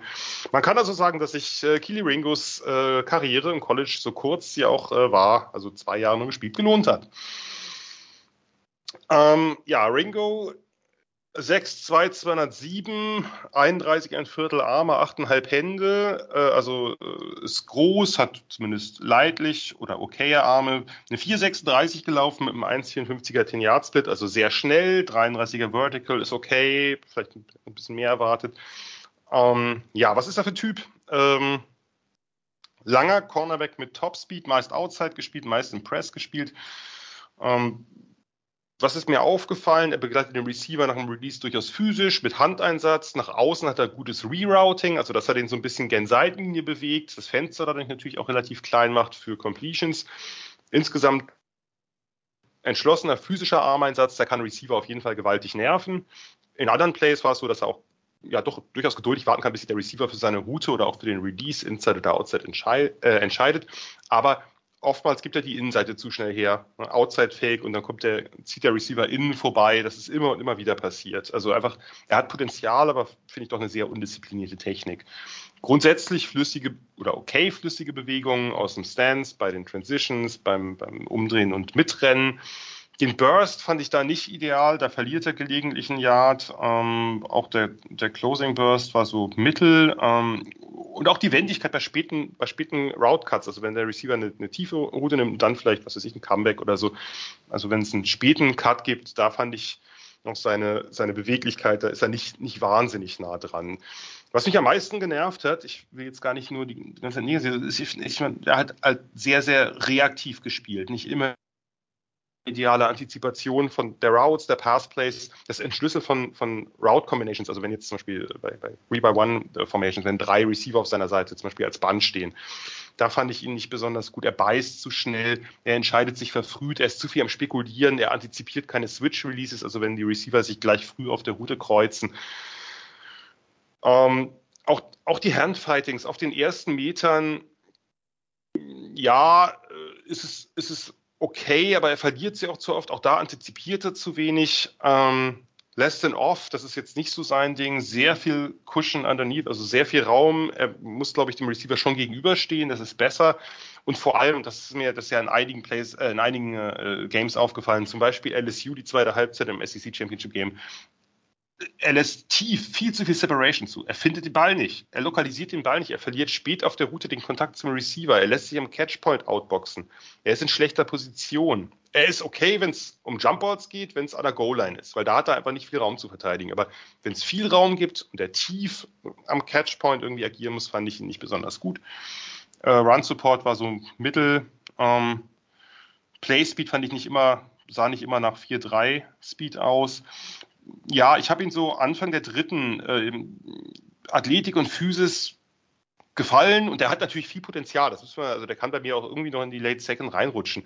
Ähm, vernünftiges Footwork, aber die Antizipation hat mir überhaupt nicht gefallen. Warum lässt er spät so viel Separation zu? Warum lässt er tief so viel Separation zu? Gerade wenn er eben dann diese vielleicht irgendwie ein Cover 3 Press Corner wird, dann, dann muss er da irgendwie auch zumindest gängig sein. Ich fand ihn inkonstant in Press, ich fand ihn inkonstant in Film. Er hat Potenzial, er hat eine gewisse schematische Diversität, aber ich bin nicht warm mit ihm geworden. Vielleicht kannst du, hast du mal einen höher als ich. Ähm, ja, also Keely Ringo ist niemand, wenn ihr da draußen DB-Coaches seid und irgendwie mal ein bisschen Film aussuchen wollt für eure Spieler, ähm, um irgendwelche Technik zu zeigen, ist äh, Keely Ringo eben genau der, den, den ihr nicht raussuchen werdet. Also du hast schon ganz genau gesagt, er ist einfach inkonstant mit seiner Technik. Da kommt auch so ein, so ein bisschen her, dass man die Athletik nicht immer auf dem Tape sieht, weil er halt oftmals einen Schritt zu spät ist oder auf irgendwas gambelt, was äh, er eigentlich nicht sollte. Ähm, findet den Ball nicht immer downfield, hat trotzdem halt die Interception-Produktion. Das kann natürlich auch äh, oder ist auch des Öfteren mal ähm, ein Produkt dieser, dieser Front Seven, äh, wo dann auch immer mal ein schlechterer Pass hochgeworfen wird vom Quarterback. Ähm, aber ja, also ich, ich sehe ihn ähnlich ähm, wie du. Man muss natürlich dazu sagen, er ist sehr jung. Er ist auch manchmal so, so ein bisschen unkontrolliert. Ähm, Gerade in ähm, manchmal kommt man ihm so vor, als, als, oder ko kommt er mir so vor, als ob ihm so ein bisschen die Motivation fehlt. Und in manchen Spielen, wie zum Beispiel gegen Tennessee, war er dann so ein bisschen übermotiviert gegen Cedric Tillman, der das dann so, der, der Receiver der Volunteers, der das dann so ein bisschen, ja, mit seinem Savvy und seiner Intelligenz und seiner Erfahrung auch ausnutzen konnte, das ein oder andere Mal da hat Keely Ringo aber trotzdem eine super Interception gehabt. Ja, genau, also das wollte ich erwähnen. Das war eine ja. seiner richtig, richtig starken. Da ist er ja wirklich die Route ja. mitgelaufen wo er im Prinzip früh sieht, okay, das ist eine, eine klassische Go-Route und ich drehe mich jetzt rum und werde der Receiver und fange das Ding dann auch.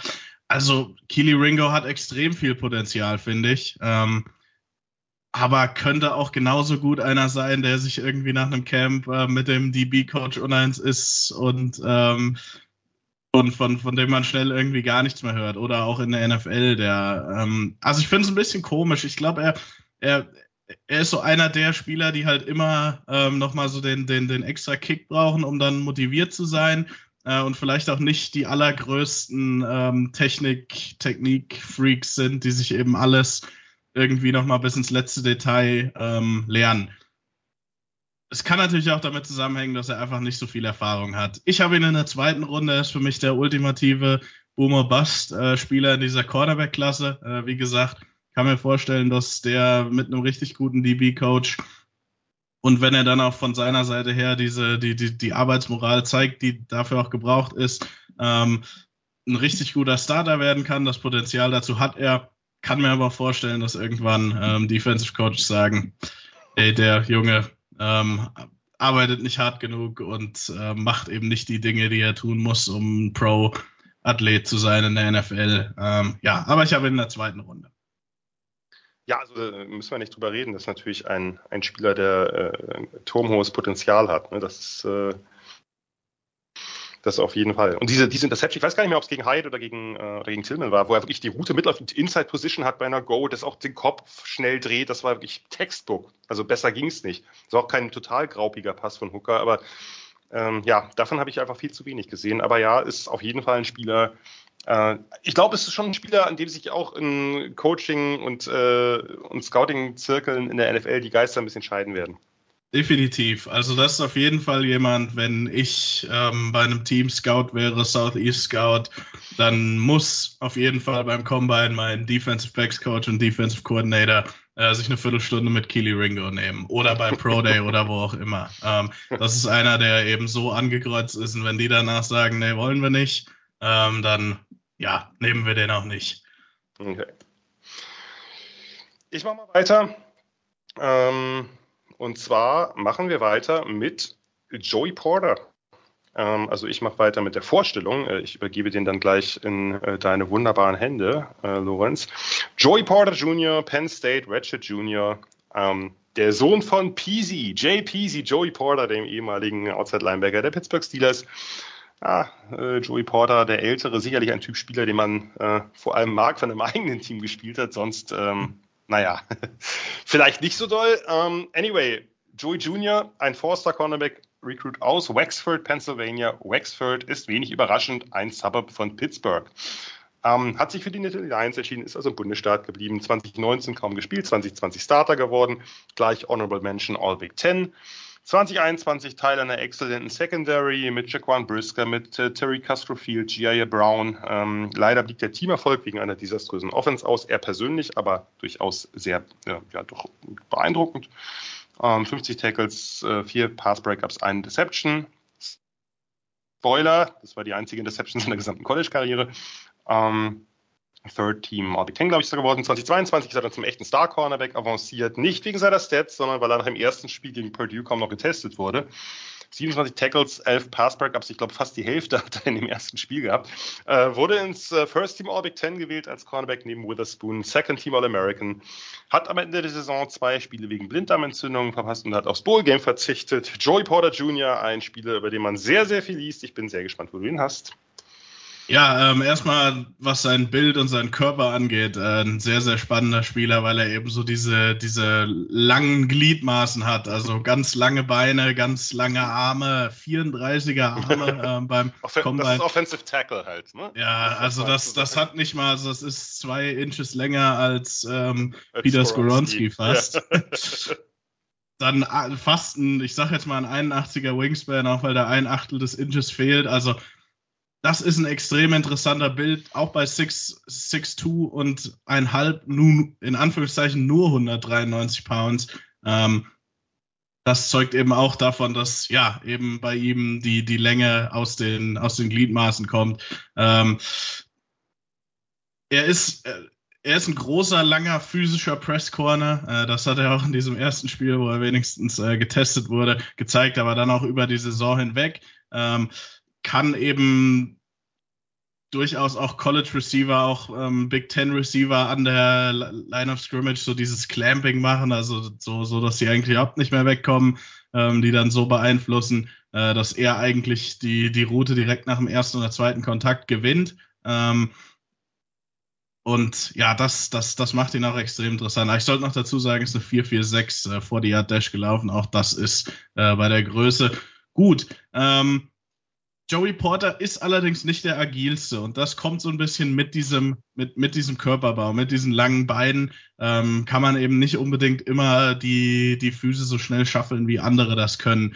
Ähm, hat deswegen im Space eben seine Probleme. Also er ist jemand, wenn ich äh, eine, Defense spiele, die eben viel darauf belastet ist, dass der Corner 5, 6, 7, 8, 9, 10 Yards vom Receiver wegsteht, dann ist Joey Porter auf jeden Fall nicht äh, mein Mann, den ich da draften will.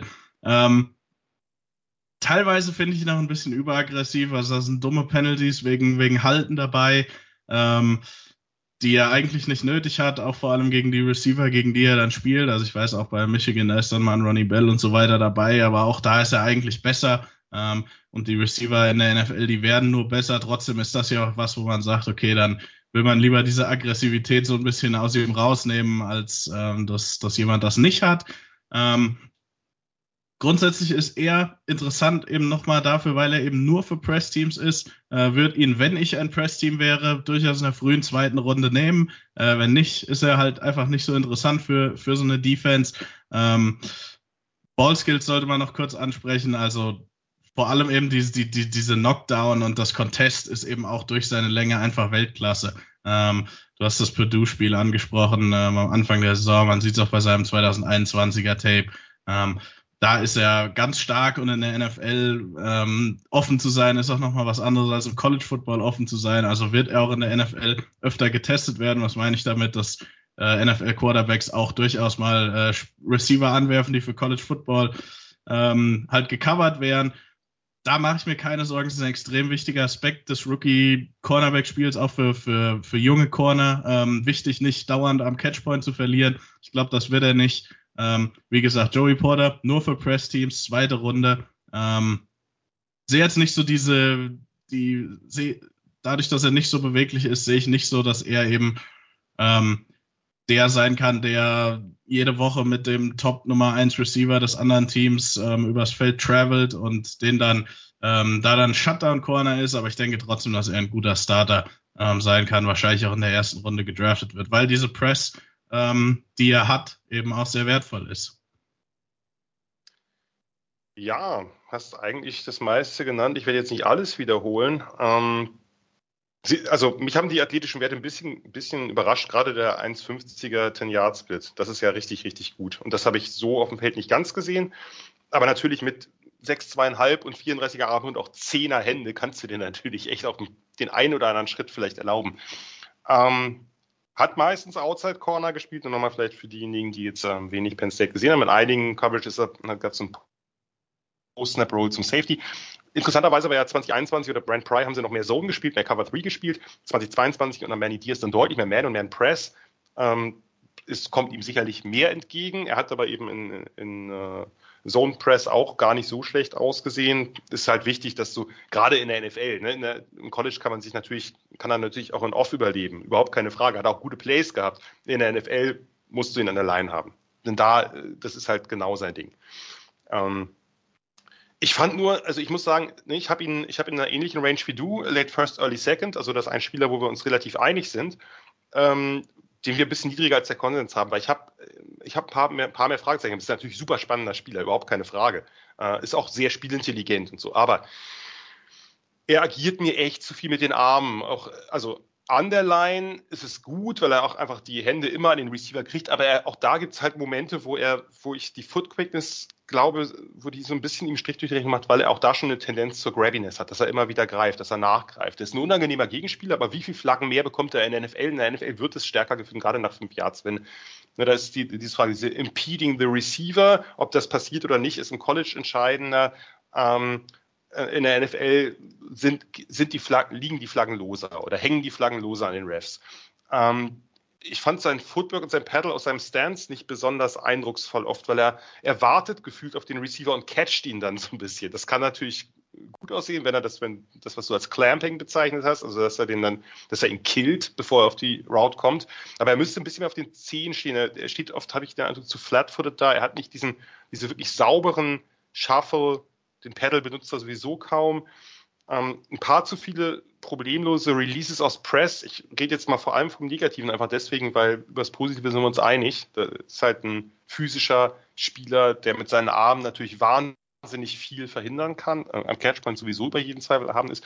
Aber ich fand, er, er, also er macht die Tür zu schnell auf, erlaubt zu viel leichte Inside-Leverage äh, bei Slants, bei Digs, selbst wenn er Inside-Positioning hat, äh, schon äh, pre-Snap er muss jammen dürfen. Er muss den Receiver rerouten, dann, dann ist es gut. Ähm, vertikal fand ich ihn besser als bei, bei Quicken Routes. Das ist, dürfte jetzt nicht so wahnsinnig überraschen, weil da macht er wirklich das Fenster auch zur Sideline super klein mit Armbar, mit leichten Schubsern. Da ist er wirklich total savvy. Ähm, die, die langen Arme helfen natürlich am Catchpoint, auch wenn er nicht in idealer Position gibt. Da gab es so ein paar Plays, da ist er irgendwie out of position oder dreht den Kopf zu spät, aber der Arm kommt hoch und naja, diese Arme nehmen halt einfach alles weg. Das sind halt krasse Tentakel. So. Ähm, und äh, dadurch, der Catchpoint ist halt, gerade wenn er an der Sideline steht, und da sollte er stehen, dann, das ist sein Gebiet. Äh, ähm, das Open Field Tackling ist gut, aggressiven Run Support, da müssen wir nicht reden er ist auch tough gegen Titans, gegen Running Backs. Ähm, nur in diesem Purdue-Spiel übrigens, so gut er da war, was Pass-Breakups angeht, gegen Charlie Jones, den Receiver, der relativ gute Routes läuft, vor allem diese Comeback-Routes, da hat er ein paar Probleme gehabt, fand ich. Bei ihm ist es ein bisschen so, die, die Hands finde ich besser als die Feet. Er kann Routes killen, aber es sind auch einfach zu viele Penalties und zu viele Would-Be-Penalties in der NFL. Darum habe ich ihn halt in dem Bereich, in dem du ihn hast, immer noch ein sehr, sehr guter Spieler, überhaupt keine Frage. Aber diesen klaren First-Round-Grade, den, viele ihm geben, den sehe ich halt nicht ganz. Ja, genau, also er ist, er ist halt so das perfekte Matchup gegen die ähm, 6 Fuß 4 Ex-Receiver, die eben viel vertikal laufen, auch viel eben wegen ihrer Körpermasse am Catchpoint gewinnen.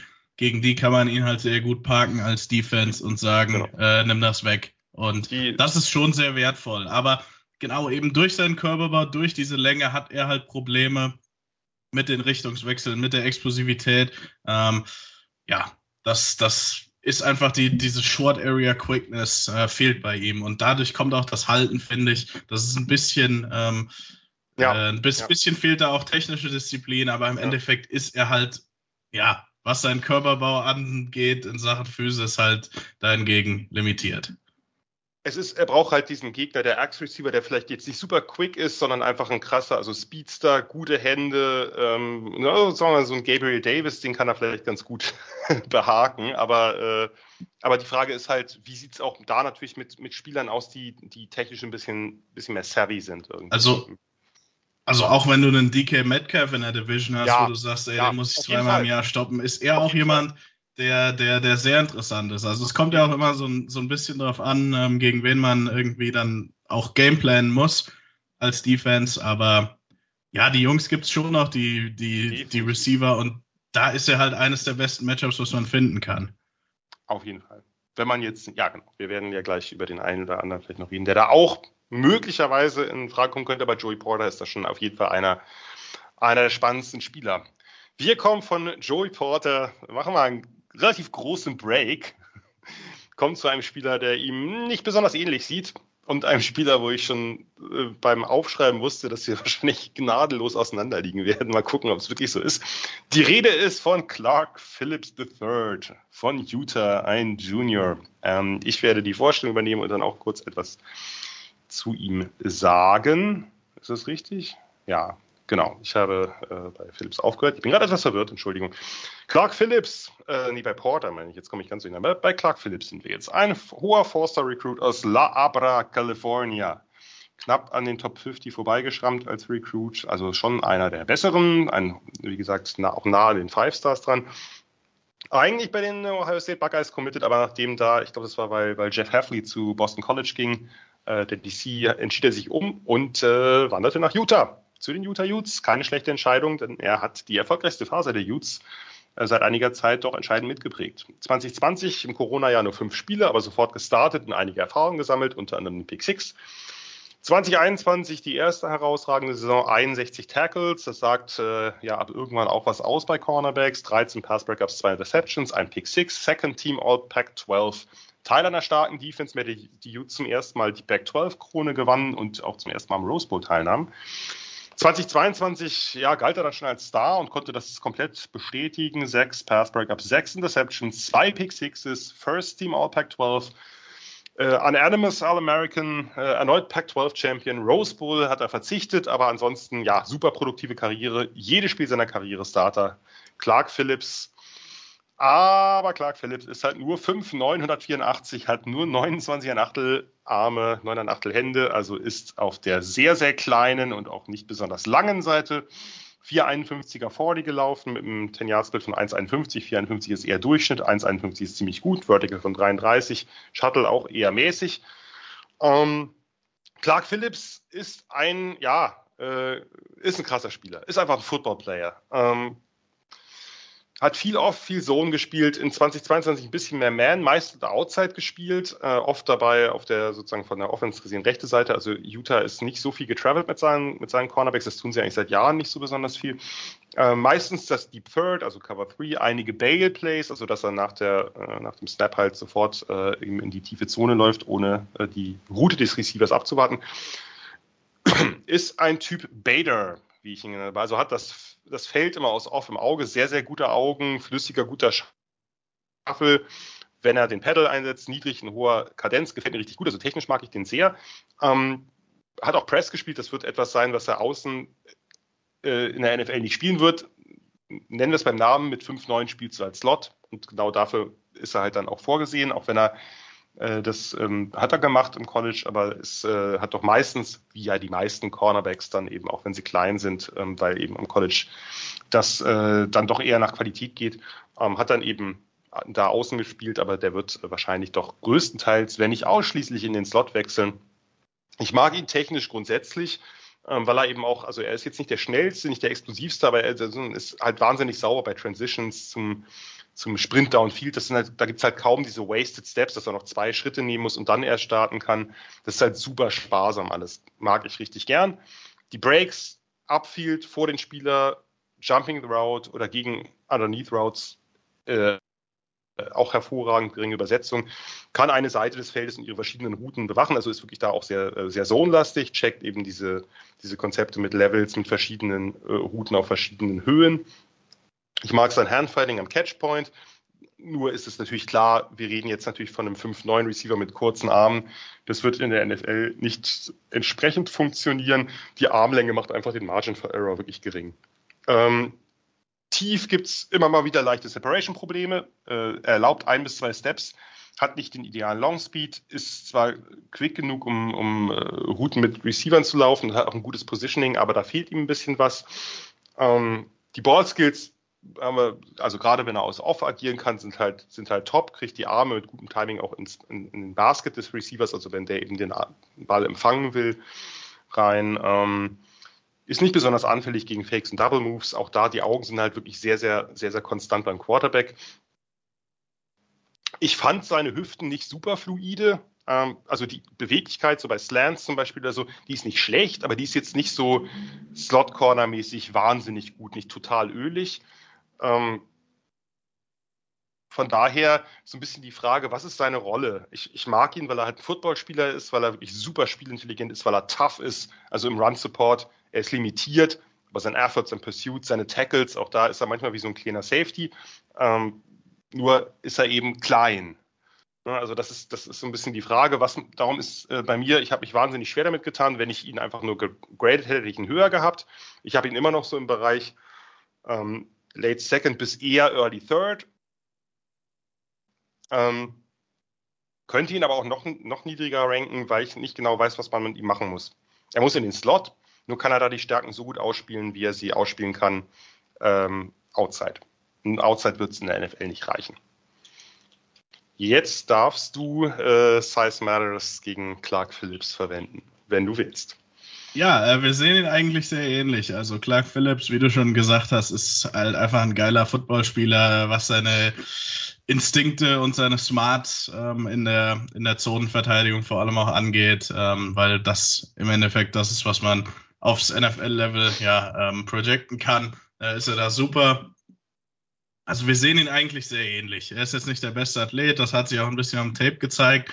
Ähm, also kommen wir direkt dazu, wie wir ihn einsetzen. Ich habe ihn ähm, tatsächlich könnte ich mir ihn also also einmal kann man ihn als Nickel einsetzen, wie du schon gesagt hast, aber eben auch als einen dieser tiefen Cover 4 ähm, Corner einsetzen. Das haben wir auch bei den Rams gesehen äh, vor ein paar Jahren, als, als ähm, Staley da war.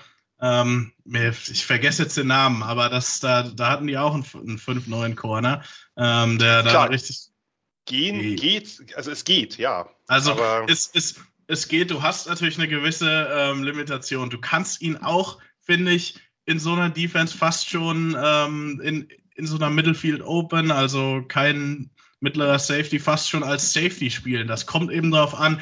Also irgendwie muss es eine Rolle geben, wo, wo, wo man, äh, wo man ihn findet. Ich habe ihn tatsächlich lieber, dass er so ein bisschen aus dieser Tiefe arbeiten kann. Also ja. ich möchte ihn gar nicht unbedingt nur als Nickel haben, weil ich würde ihn sehr gerne halt, wie gesagt, auch mal auf einer Tour oder High Safety Position ausprobieren, wo man eben auch nicht so die äh, Range braucht, um da Sideline to Sideline zu spielen. Ich glaube, da kann er auch, wie du schon sagst, mit seinen Instinkten, mit den Ballskills eben sehr gut sein. Kann sonst, denke ich mal, auch in der Cover 4 ähm, Defense als Outside Corner spielen das nimmt ihn natürlich trotzdem für einige Teams vom Bord. Also wenn du sagst, du willst viel pressen und viel blitzen und so weiter, ähm, dann ist Clark Phillips eher uninteressant. Aber für die Teams, für die er interessant ist, denke ich auch so in der frühen dritten Runde ähm, kann man da mal anklopfen. Also ich sehe die Limitationen und ich weiß auch, viele werden sagen, ey, die Größe spielt halt nicht und so kurze Arme spielen halt nicht. Äh, und das kann einem auch beim Tackle wieder so, ähm, beim Tackling wieder Sorgen bereiten.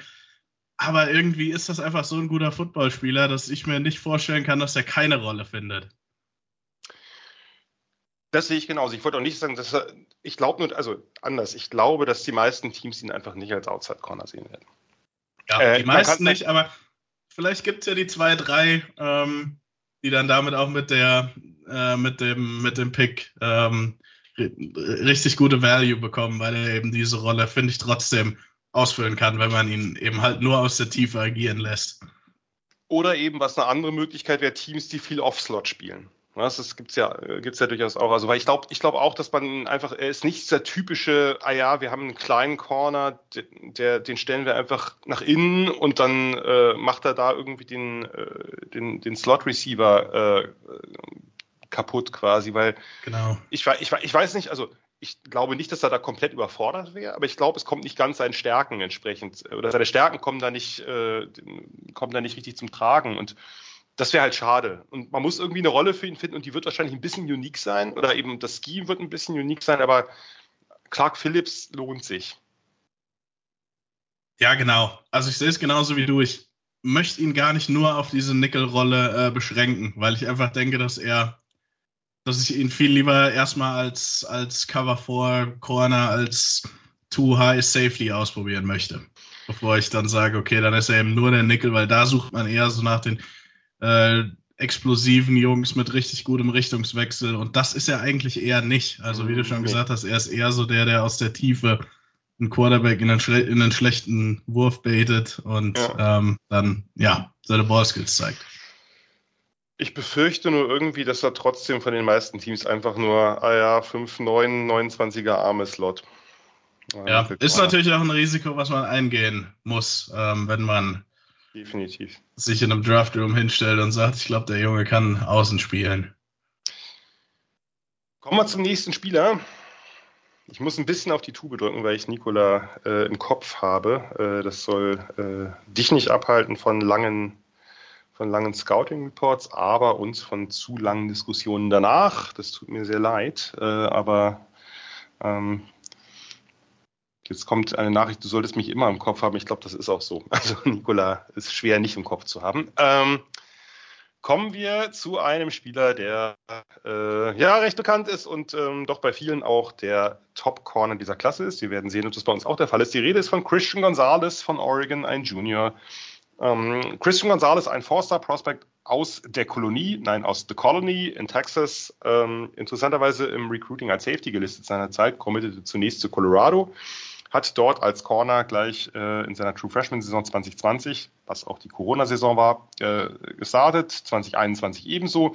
In beiden Saisons zusammen insgesamt zehn Passbreak gab es, keinen Pick. Ähm, 2021 aber eine relativ gute Saison gespielt, sein Talent mehr als angedeutet in einem eher schlechten Team und hat sich dann entschieden, na, dann wechseln wir halt zu den besseren äh, und wollen ganz oben angreifen äh, und machen das bei Oregon. Und das hat sich äh, ja doch durchaus bezahlt gemacht. 53 Tackles, 5 äh, Tackles for Loss, 5 Pass Breakups und seine ersten vier College Interceptions gefangen. First Team All Pack 12.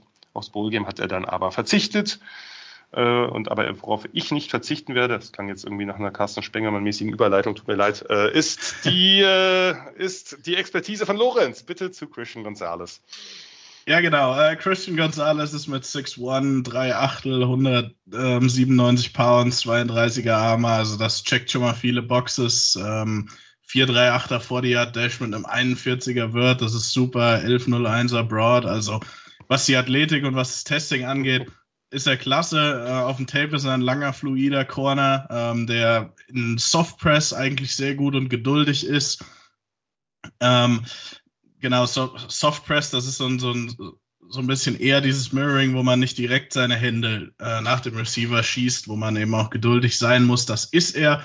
Ähm, wird auch immer mal in Off eingesetzt da zeigt sich halt einfach auch sein, sein Band, also wie tief er, wie, wie tief seine Hüften sind, ähm, wie, ja, man, manchmal denkt man fast, das ist doch zu tief, das geht doch gar nicht. Ähm, aber ja, er, er, er spielt sehr tief, damit eben auch äh, sehr, äh, hat, hat damit auch eine sehr gute Balance. Ähm, ist in diesem Mirroring hat er sehr gute Anlage, ist, ist er sehr gut veranlagt. Es ist nicht immer perfekt, also seine Augen sind nicht immer optimal. Ich finde schon, er beißt immer mal auf Fakes, ist dann manchmal in nicht optimaler Position, auch da, er hat einen ähnlichen Körperbau wie Joey Porter Jr., nicht ganz so extrem, aber auch da ist eben seine Explosivität so ein bisschen limitiert in seine schnellen ähm, Richtungswechsel, eben trotz diesem krassen Band.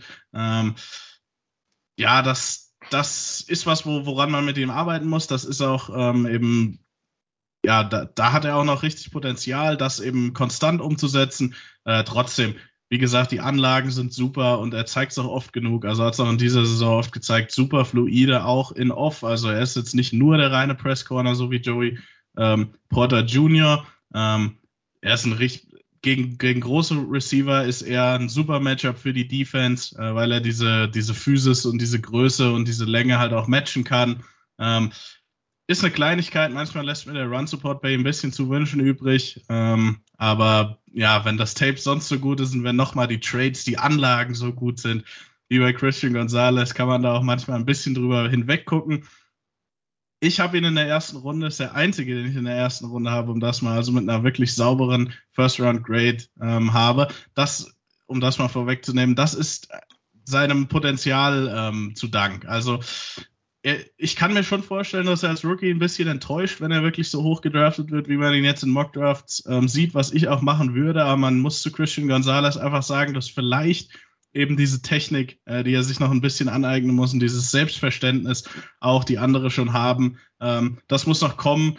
Aber nochmal, ich habe es jetzt, glaube ich, viermal gesagt, die, die, die, die Veranlagung, die er hat, ähm, ist einfach super. Ist, das sieht man selten. Das ist ein Once in a Draft Class ähm, Basic bei ihm. Und ich denke mal, spätestens ab seinem zweiten Jahr kann er halt auch einer der Corner sein, die als ähm, Elite Matchup Eraser ähm, eben den Nummer 1 Receiver wegnehmen können. Die Anlagen hat er, also bin großer Fan von Christian Gonzalez, aber man muss vielleicht mit ihm ein bisschen geduldig sein. Ich hätte es äh, kaum anders beschreiben können, lieber Lorenz. Äh, Christian Gonzalez, ja, ist ein Spieler, der, ähm, der mir jetzt rein vom, vom Spielstil nicht so gut gefallen hat, wie zum Beispiel ein Devon Witherspoon, aber den ich auch höher habe. Also das ist einfach diese Hüften bei der Größe so fluide. Das ist wirklich ölige Hüften, hier passt es wirklich. Dazu dieser mega tiefe Stance, den er ja auch nicht verlässt, wenn er bei Bale, bei, beim klassischen Backpedal, beim Shuffle, also äh, beim normalen Shuffle, sozusagen Zone Shuffle, jetzt nicht, nicht in Bale-Technik, sehr schnell, sehr hohe Kadenz, muss er nicht immer machen, geduldig beim Öffnen der Hüften, super fluide. Also man hat den Eindruck, dass es manchmal effortless ist, wie er, man sagt schon, in Phase bleibt, auch nach dem Cut des Receivers. Ähm, die Change of Direction ist für seine Größe einfach absolut elitär. Die Body Control ebenso. Cuts, es gibt auch Receiver, die dann so mit Hesitation Steps auf, auf der Stem, also auf, dem, auf den ersten, sozusagen bis zum Cut, auf den ersten Schritten gearbeitet haben. Das hat nichts genützt. Ähm, er ist jetzt nicht derjenige, der die krassesten Breaks hat. Also aus, aus Off, der, der, der krasseste Drive auf den Ball, auf den Spieler, das hat er nicht. Er ist eben eher, er ist eher der Glider, finde ich. Ähm, kommt auch nicht so gut zwischen Ball und Spieler bei Slants wie meinetwegen äh, Davon Witherspoon. Er ist etwas reaktiver. Sein, sozusagen sein Football-IQ, den, den würde ich in der Tat bei Witherspoon äh, besser einschätzen. Auch Antizipation, Spielverständnis. Wenn man das zusammen mixen würde, das gäbe dann nochmal einen ganz anderen Prospekt, aber äh, das kann man halt äh, glücklicherweise auch nicht. Ähm, es gibt so ein paar, so ein paar Momente, gerade bei Comeback Routes ist mir immer wieder aufgefallen. Das ist die eine, eine Route, in der er nicht nah dran ist, wenn er Inside Leverage hat und dann kommt der, äh, sozusagen der Comeback zur Sideline. Da ist er ein bisschen, ähm, da gibt er ein bisschen viel Space, ja auch so Awareness gegen Double Moves. Nur, das ist halt wirklich gering, weil dieses extrem kontrollierte Movement, es wirkt ja fast manchmal ein bisschen lax, also fast ein bisschen lässig. Äh, das sieht so aus, als ob er irgendwie nicht die absolute Anspannung hat, weil das einfach so easy ist für ihn. Ähm, in Zone fand ich ihn also gar nicht so schlecht manchmal, diese, diese Zone-Eyes, das, ähm, dass er erkennt, was um ihn rum geschieht, das, also das fand ich zumindest leicht überdurchschnittlich. Die äh, Länge am Catchpoint ist natürlich auch ganz nett. Da setzt er seine Arme gut ein. Hier ist er nicht der physischste. Das muss man sagen. Und insgesamt ist sein Spiel beruht nicht so sehr auf physisch, äh, auf Physis wie bei, äh, wie bei Joey Porter. Das muss man ganz klar sagen. Aber diese Mirror-Match-Möglichkeiten, diese, dieses Kleben am Cut nach dem Receiver, und das auch bei Double Moves oder wenn es äh, mehrere Cuts gibt, die Richtungsänderungen on the fly beim Paddle und auch beim, beim Shuffle, das ist einfach absolut großartig. Run, also der, der Run-Support hat mir von den ganzen Top-Cornerbacks insgesamt auch am wenigsten gefallen. Da sind wir, glaube ich, relativ nah beieinander. Ähm, auch der Pursuit, wenn der Ballträger nicht in direkter Nähe ist, das ist jetzt nicht unbedingt das, wo er jetzt durch super maximalen Einsatz besticht. Äh, und die, die Tackles sind halt oft tiefe Ankle-Tackles. Ähm, das ist sicherlich nicht der Bereich, in dem er jetzt brilliert, obwohl das ja, das ist ja keine Frage von, äh, von, von Länge oder Power, weil mit 6'1 197 gehört er ja schon äh, sowohl zu den größeren als auch zu den kräftigeren. Ähm, aber diese, die, diese, dieses effortlesse Bewegen, ähm, kaum wasted Movements, das ist einfach absolut genial. Von daher äh, glaube ich, also das wird ein Spieler sein, der bei mir am Ende in den Top 10 dieser Draft-Class landet. Einfach deswegen, auch deswegen, also einmal deswegen, weil er natürlich einfach wirklich auch ein sehr, sehr großes Talent ist. Zweitens aber auch deswegen, weil es halt nicht so viele absolute Blue-Chip-Prospects gibt. Muss ein bisschen an seinen Instinkten arbeiten. Ich glaube auch, der hat ein, das ist bei ihm so ein bisschen ein Zweijahresplan, der in der NFL besteht im zweiten Jahr. Wenn er das ansatzweise aufs Feld bringt, wie er das jetzt getan hat, wird er richtig abräumen. Genau, also manchmal möchte man aus ihm noch so ein bisschen ähm, diesen, äh, diesen, diesen, diesen extra Einsatz rauskitzeln, wie du schon sagst, und dann wird es halt einfach wahrscheinlich ein Jahr dauern, vielleicht anderthalb, ähm, bis er auch so, so ein bisschen diese Instincts und diese Antizipation ähm, entwickelt. Aber trotzdem, ja, sein. Ich, ich glaube, wir sehen ihn ja fast, fast gleich. Ja, Kommen wir zum nächsten Spieler. Ähm, und das ist Emmanuel Forbes von Mississippi State, ein Junior. Emmanuel Forbes, ein Forster-Recruit aus Granada, Mississippi. Ähm, ja, auch damals schon ein enorm dürrer Spieler, bei dem man nicht wusste, ob er besser als Receiver oder als äh, Cornerback äh, aufgehoben ist. Heute kann man sagen, Corner war die richtige Entscheidung. Man kann heute allerdings immer noch sagen, er ist dürr. Granada, Mississippi liegt in der Nähe von Starkville, dem Ort der Mississippi State University, und da ist Forbes dann auch gleich geblieben. 20, äh, was ist das? Äh, 2020, glaube ich, Starter geworden, gleich mit dicker Produktion, fünf Interceptions, 183 Return Yards, davon drei Pick Sixes. 2021 nächste gute Saison ähm, mit 59 Tackles, fünf Tackles for Loss, drei Deceptions, skandalöserweise ohne Pick Six. Second Team All SEC ist er gewählt worden und 2022 dann, wenn man so will, die Krönung, sechs Interceptions, nochmal 174 äh, 70 Return Yards, erneut drei Pick Sixes, damit brach er den NCAA-Rekord für die meisten Pick Sixes in der College-Karriere mit genau sechs. First Team All-SEC, Second Team All-American, absolut krasse Produktion über die drei Saisons. Emmanuel Forbes, ich bin, ich muss es gestehen, von seinem Tape bin ich schon ziemlicher Fan. Äh, das Problem ist halt, seine Maße. Also 6'1, er ist halt groß, das ist schön, er hat auch 32 Viertel Arme, also wirklich lange Arme. Ähm, aber 166 Pounds ist halt ein Problem. Da müssen wir nicht drüber reden. Das ist halt einfach äh, eine Gewichtsklasse, die es selten in der NFL gibt. Ähm, hat super getestet. 4,35er 40, 1,48er 10 Yards ist, glaube ich, der beste von allen Receivern gewesen. 37,5 Vertical und 131er Broad. Also das waren sehr, sehr gute Werte. Und ähm, wie gesagt, sein, sein Tape gefällt mir schon sehr gut. Er ist lang, lange Arme, äh, meistens outside aufgestellt. Macht Sinn, äh, wenn man eine, eine solche Statur hat. Viel Off, viel in Zone, viel mit Shuffle. Er hat keinen total tiefen Stance, also nicht wie Christian Gonzalez, ähm, aber er ist schon jemand, der schon da immer ins, ins Backfield guckt. Und das, was er halt wirklich hervorragend kann, er hat einen excellent Plant Foot. Dieses Click and Close, das nach vorne schießen, ganz exklusiv. Mit seinen Breaks äh, covert er oder nach seinen Breaks covert er extrem viel Ground nach vorne. Dadurch muss er nicht ultra riskant spielen. Er kann sich underneath leichte Separation und Cushion leisten. Macht er ein bisschen zu viel gelegentlich, aber weil er einfach so wahnsinnig schnell nach vorne kommt. Ich mag sein Footwork. Sein Shuffle ist smooth, ist raumgreifend, super kontrolliert, kann sehr lange im Shuffle bleiben, auch wenn der Receiver den Cut schon gesetzt hat, wenn es eine vertikale Route ist er kommt immer schnell auf den Vorderfuß für den schnellen Break nach, nach, nach vorn. Paddle sieht ein bisschen stark sich aus, ist aber auch einigermaßen quick. Äh, ich, und er ist ja der absolute, also wenn wir bei Clark Phillips schon Bader gesagt haben, hier ist der absolute Bader. Er, er guckt immer, wo, äh, sozusagen, er verleitet Quarterbacks zu falschen Entscheidungen. Ähm, was ich wirklich bei ihm mag, ich mag einmal seine, also seine Instinkte grundsätzlich, seine Ballskills kommen wir gleich nochmal drauf. Aber was ich wirklich richtig, richtig gut finde, ist, wie schnell er nach der Transition, also nach dem Cut, wieder Speed draufkriegt. Gerade wenn er ein Softpress ist, ähm, selbst wenn er den Release vielleicht verliert oder Kampf um Leverage verliert, der hat beeindruckenden Recovery Speed. Meiner Meinung nach der beste der Klasse. Ähm, die Hände mag ich, er ist jetzt nicht besonders grabby, er bleibt einfach am, am Spieler dran, er kann auch, also er hat die Routen im Auge, also ein Spielverständnis. Ich mochte sozusagen sein Tape wirklich sehr. Und ich mochte sein Tape auch grundsätzlich, nicht ganz so sehr, aber grundsätzlich ähm, gegen den Lauf. ähm, auch in Blocks, er ist halt nur einfach extrem limitiert. Ne? Das ist äh, mit 166 Pounds wirst, hast du im, im, College hat er noch einige Plays gemacht, also äh, weil er Blocks schnell ausweichen kann mit gutem Lateral Movement, äh, weil er sein, seine schnellen Breaks nach vorne macht. Dadurch kriegt er auch, hat er auch immer wieder ein paar Tackles for Loss gemacht, ein paar mehr als andere Corners. Er ist viel im Backfield dadurch.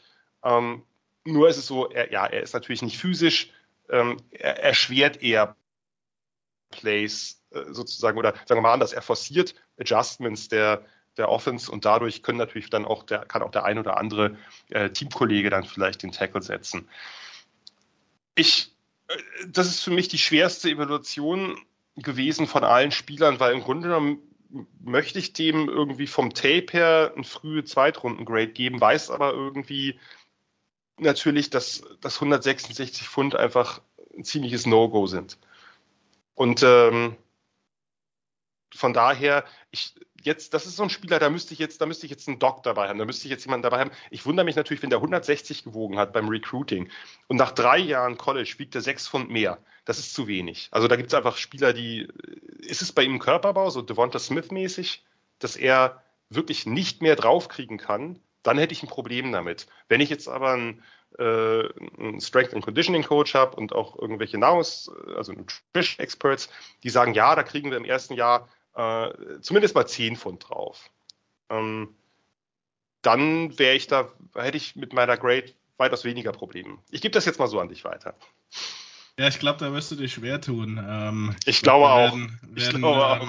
Wenn man da fünf Pounds, die irgendwie halbwegs vernünftig sind, ähm, und jetzt nicht einfach morgens äh, drei oder drei Cheeseburger reichen ja dann nicht, aber äh, ihr versteht, was ich meine. Ähm, ja, Emmanuel Forbes ist halt einfach sehr, sehr, sehr, sehr dünn gebaut. Ähm, ähnlich wie Devontae Smith, aber eigentlich noch dünner fast. Ja, ähm, ja. Um, und ja, also sein Tape ist gut, er hat es auch in der SEC gezeigt, das ist nun mal die beste ähm, Conference im College Football ähm, oder weiß nicht, ob wir da, darüber streiten wollen, aber jetzt nicht. Ähm, aggressiv, explosiv, sehr gute Ballskills, die Pick Sixes, er ist ein Returner, so kannst du ihn einsetzen. Ähm, wo stellst du ihn in der NFL-Defense hin? Also in Off-Coverage, denke ich, kannst du das ab und zu mal machen, aber im Endeffekt ist es ja auch noch ein physisches Game und auch so oft du halt versuchst, einen Cornerback ganz weit weg von der Line of Scrimmage zu verstecken, äh, musst du doch irgendwann halt ähm, mal tackeln. Und wenn du das nicht kannst, dann werden auch ähm, Teams diese, die, diese Schwachstelle immer wieder raussuchen oder dich eben mit Receiver nerven, die extrem physisch sind und dann trotz seiner guten Ballskills und so weiter und so fort eben immer wieder diesen Matchup ausnutzen. Ja, mir geht's ähnlich wie dir. Also, das ist auch wieder so eine Defensive Coordinator, DB-Coach-Entscheidung fast. Ich habe ihm jetzt einfach mal eine Viertrunden-Grade gegeben. Ähm, das, ja, weil ich einfach nicht, nicht, nicht so richtig weiß, wohin damit. Also, wie hoch, wie sehr kann ich mir vorstellen, dass, dass der Junge richtig gut ist? Also, er war richtig gut in der SEC. Das ist ja immer so das, was einem dann durch den Kopf geht. Und er hat auch einige äh, Qualitäten, die eben ja durchaus auch selten sind und diesen dieser Draft Class auch nur eigentlich einmal gibt. Ähm, aber er ist halt auch 166 Pfund und das ist, also selbst wenn man schaut, also die Patriots hatten ja letztes Jahr die Jungs von Arizona State, die so in der 175er, ja. 180 Pound Range waren. Ja. Das sind ja nochmal 10, 15 Pounds dahin. Ähm, und selbst da, ähm, wenn man sich eben mit den Patriots-Leuten unterhält, ähm, sagen die auch, ja, wir brauchen mal ein bisschen mehr Masse auf der Cornerback-Position. Ähm, das war so eine interessante ähm, ja, äh, Unterhaltung, die ich beim NFL PA Bowl hatte, ähm, weil ich ja die, die Frage auch sehr interessant fand, äh, weil ja, es, es heißt ja immer, die NFL wird leichter und Defenses werden leichter, aber wie leicht ist dann zu leicht? Und ich denke mal, bei Emmanuel Forbes, wenn du einen so einen Corner hast von den fünf, sechs, die du auf deinem Roster hast, ist das okay vielleicht im, im richtigen Scheme, aber es ist schon schwer, ihn irgendwo hinzupacken. Ja, bei, bei, man muss natürlich sagen, bei Jack Jones, der ist halt eine ganze Ecke kleiner. Ne? Also der ist sozusagen kompakter gebaut für seinen, also wenn du jetzt auf, auf den äh, abzieltest bei den, bei den Patriots. Ja, genau. Ähm, ne? also der, der, der, ist natürlich, also bei, bei Forbes ist das Problem, dass er auch noch relativ lang ist. Also der ist wirklich ein Streichholz einfach. Äh, ja. Das ist natürlich ja, ein Problem. Also die, die Devonta Smith äh, kommt, wenn ihr noch nie Emmanuel Forbes gesehen habt, ist eigentlich ganz gut. Also wirklich ähnlich gebaut. Mal, mal ernst, also äh, wir werden, wir sitzen bei, sitzen bei einigen etwas auseinander, aber findest du sein Tape äh, schreit nach vierter Runde? Nee, ich finde sein, nee, find sein Tape schon echt äh, relativ, also er hat mich total überrascht. Ich dachte, ich dachte, ich weiß, was ich finde, nämlich ein Ballhawk, der ein bisschen gambelt und so, und habe gemerkt, der gambelt gar nicht so viel. Nee, muss ähm, er ja nicht. Muss er nicht und, und, und eben, nicht. und eben wirklich die, diese nach den Transitions, ich finde, der, die reine Coverage, die ist schon, die ist schon richtig gut. Aber die Frage ist, was, wie gesagt, was, wo, wo, wo packst du jemanden hin? Was, was machst du mit ihm? Das ist halt, wenn er wenigstens 180 wiegen würde. Ja, das ist genau die Frage. Und vielleicht gibt es das eine Team, was sagt, ey, wir ähm, gambeln auf den Outlier und haben damit Glück, aber vielleicht tun sie es auch und sehen danach total dumm aus, äh, weil ja. es gibt einfach keine Corner, die 166 Pfund wiegen in der NFL. Also das ist, ja, ähm, das gibt's nicht. Und wie gesagt, wenn du 170 oder so wiegst, dann bist du 5'9, dann ist das zumindest in einen kompakten Körper gegossen. Und nicht in so einen langen Körper mit 6'1. Aber ja, ist ein äh, sehr interessanter Spieler. Ich bin auch super gespannt, wo der gehen wird, was, was, da, was da welches Team sagt. Ich auch. Kommen wir, kommen wir zu einem Spieler, der äh, leicht anders äh, gebaut ist, zumindest was, äh, was das Gewicht angeht. Und zwar zu Julius Brands von Kansas State, ein Ratchet Senior. Julius Brands, 6'398, nehme ich schon mal vorweg. Also ein langer Corner, ein relativ, zumindest relativ schwerer. Wir haben keinen 200er gehabt hier, ne? Mit 34er Armen also auch super lange Arme. Äh, Julius Brands war ein Three-Star Safety Recruit äh, aus Indianapolis. Endlich mal jemand aus einer größeren Stadt. Wir haben hier die ganze Zeit nur irgendwie, keine Ahnung, irgendwie die Botnik. Ähm, hat sich 2018 zunächst für die Iowa Hawkeyes entschieden, als True Freshman da ganz äh, gut unterwegs gewesen, die Hälfte der Saison gestartet, in Interception gefangen auch. 2019 verletzungsbedingt komplett aussetzen müssen, 2020 nur Backup mit geringer Spielzeit. Darum hat er sich gedacht, ich versuche mein Glück woanders und das anders war Kansas State. Ähm, ja, dort zwei Jahre Starter, 2021 eher unauffällig, zwei Pass Breakups, Interception, 2022 vier Pass Breakups, vier Interceptions, ein legendäres Duell mit Quentin Johnston im Big 12 Championship Game gegen TCU, das die Wildcats bekanntermaßen in der Overtime gewinnen konnten. Ist für diese Saison First Team All Big 12 bei den Coaches, Second Team bei den Medien geworden. Ähm, ja, insgesamt kann man sagen, wohl ein Late Bloomer, den jetzt Lorenz erstmal ähm, vorstellen und bewerten kann. Ja, ähm, extrem interessantes Prospect. Auch ähm, die, die Größe hast du angesprochen, sein Testing war super. Also eine, zwar in Anführungszeichen nur eine 453 vor die, was auch gut ist, aber ein 663er Three Count, 41er Word, 1106er ähm, Broad Jump für einen, nochmal, der Junge ist fast 6'3, 1,98, also das ist Wahnsinn. Ähm, sehr großer Cornerback mit, mit eben klasse Testing. Er spielt. Und 405er Shuttle ist auch krass. Ne? Also das ja, ist halt schon ist krass, wow. Ja. ja. Dazu hat er eben auch, auch die 34 Inch Arme, also auch das ist einfach nur elitär.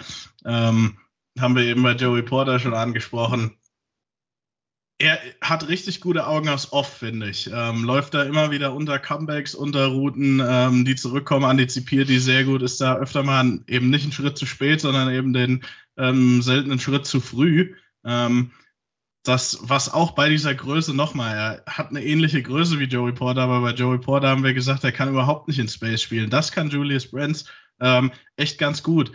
Er ist ordentlich im Run-Support, ähm, hat tackelt auch, ähm, macht manchmal jetzt keine Sorgen, äh, auch was das Block-Shading angeht. Da ist er einfach gut, äh, solide, jetzt auch kein irgendwie Devin Witherspoon, wo man sagt, boah, der packt Hits aus, das ist, das ist Weltklasse, aber ja, äh, das macht er.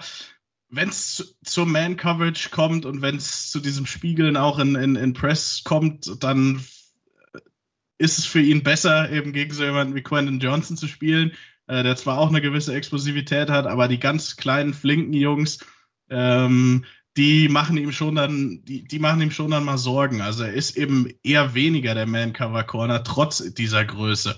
Ähm, da, da hat er seine Probleme in der Man-Coverage.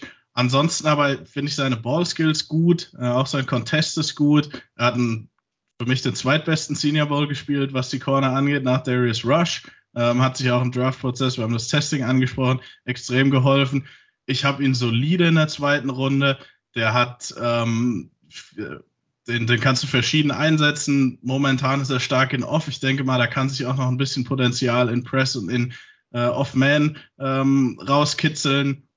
Ist für mich ein solider Starter. Ähm, also ich finde, mit Julius Brands kann man nicht viel falsch machen. Der kann viel, der hat keine klaren Schwächen, zumindest keine, die man nicht unbedingt verbessern kann. Ähm, ja, äh, das einfach, einfach solide, einfach gut. Ähm, Starter, zweite Runde. Ähm, denke mal, der wird auch ein Team und eine Fanbase sehr, sehr freuen, wo er hingeht. Lorenz Size Matters, ne? ja, das eh. Sorry. Ähm, endlich hast du mal eindeutig höher als ich. Freut mich.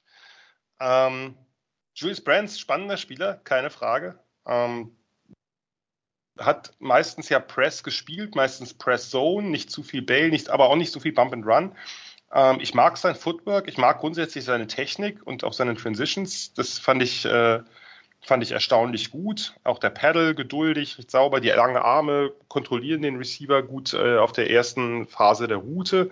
Ähm, es ist halt sehr viel Kontakt und ich finde, also noch mal mehr als bei Joey Porter, er ist halt hard grabby. Äh, gerade gerade bei, bei den ganzen Perimeter Plays. Also der, der wird Flaggen sammeln am Anfang. Das, äh, das ist so ein bisschen das, warum ich ihn, warum ich ihn ein Stück runtergegradet habe. Ähm, es ist halt eine Fine Line. Er lässt die Receiver schwer auf die Route kommen, aber irgendwann muss er halt, irgendwann muss er halt, äh, muss er halt seine Hände wegnehmen. Ähm, was halt bei, also bei ihm fand ich, ist wirklich sehr, sehr, sehr viel Kontakt auf jeder Route, auch nach fünf Yards. Gerade eben bei den vertikalen Perimeter Passes. Ähm, das äh, ist schon, wie gesagt, wird ihm, wird ihm in der NFL so nicht unbedingt passieren. Ich habe diese 663er Cone, den 405er Shuttle nicht ganz gesehen, muss ich zugeben. Das hat mich ein bisschen überrascht. Ähm, Reaktion fand ich nicht ganz ideal, also was Antizipation, Awareness angeht. Der Recovery Burst, ja, wenn er einen Schritt verliert, holt er den schwer wieder auf.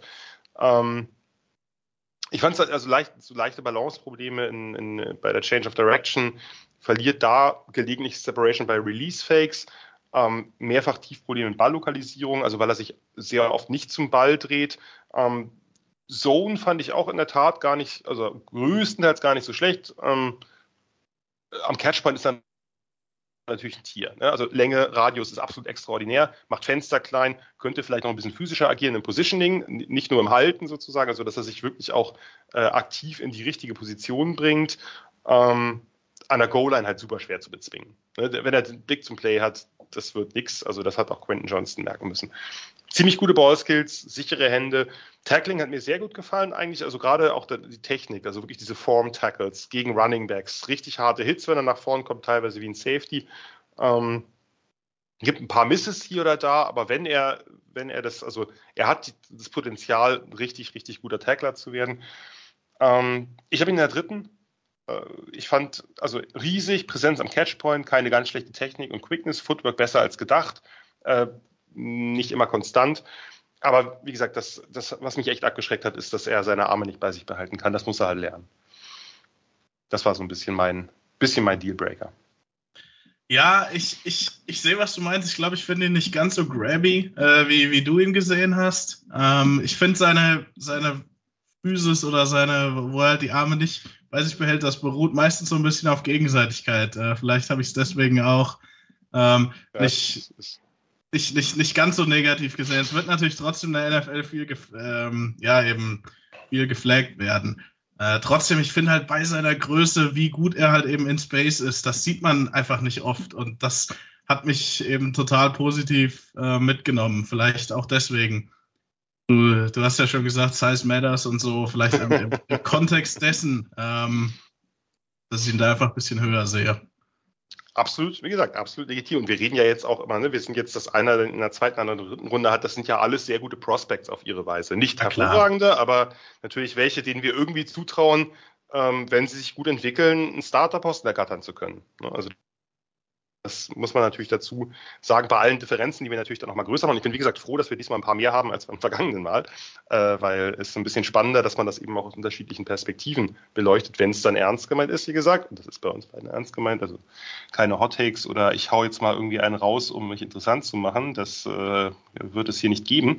Ähm, aber das zeigt eben auch natürlich, dass wir vielleicht auch im Kopf bestimmte Schemes haben, die wir als ähm, prototypischer erachten. Weil natürlich, wenn wir jetzt für ein bestimmtes Team scouten würden, würden diese Spieler natürlich sehr viel unterschiedlicher auch bewertet werden. Ich würde die unterschiedlicher graden, als ich es jetzt tue. Ne? Also, oder wir beiden wären vielleicht auch wieder Def näher beieinander. Definitiv. Also ich merke das auch ähm, total, mit wem ich ähm, auch eben nochmal durch meine Kontakte mit dem über den NFLPA Bowl, wo wir eben auch alle Leute am Staff halt auch schon mal in einem äh, für ein NFL-Team gearbeitet haben, äh, außer ich. äh, da, da, dadurch bin ich natürlich auch beeinflusst immer wieder für Schemes, für die die vielleicht gescoutet haben vor fünf, sechs Jahren.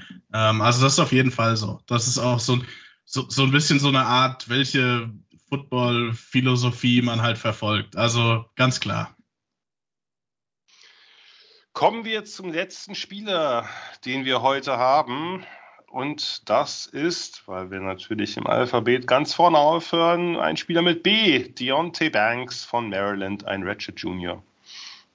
Deontay Banks, ein Freestyle-Recruit aus Edgewood, Maryland, der 2019er Klasse, der der einfach halt halber dachte, Maryland, das ist eine sichere Bank, da bleibe ich doch und ist dann auch da geblieben, als Freshman einige Spiele gestartet und dabei Potenzial gezeigt, aber hat dann doch ein bisschen gedauert. Ähm, 2020 in der Corona-Saison Teilzeitstarter, 2021 nach wenigen Spielen eine Schulterverletzung und dann äh, in der letzten Saison war es dann endlich soweit, zeigte starke Leistungen, die sich nicht unbedingt in den Statistiken niedergeschlagen haben. Acht Pass Breakups, eine Interception, also jetzt nicht äh, grandios viel produziert, aber doch relativ gut gecovert. Der Teamerfolg war dann auch größer, 8 zu 5 Bilanz für Terrapins Verhältnisse ziemlich gut. Das letzte Mal acht oder mehr Siege gab es 2010, also kann man schon davon reden, dass das eine erfolgreiche Saison war.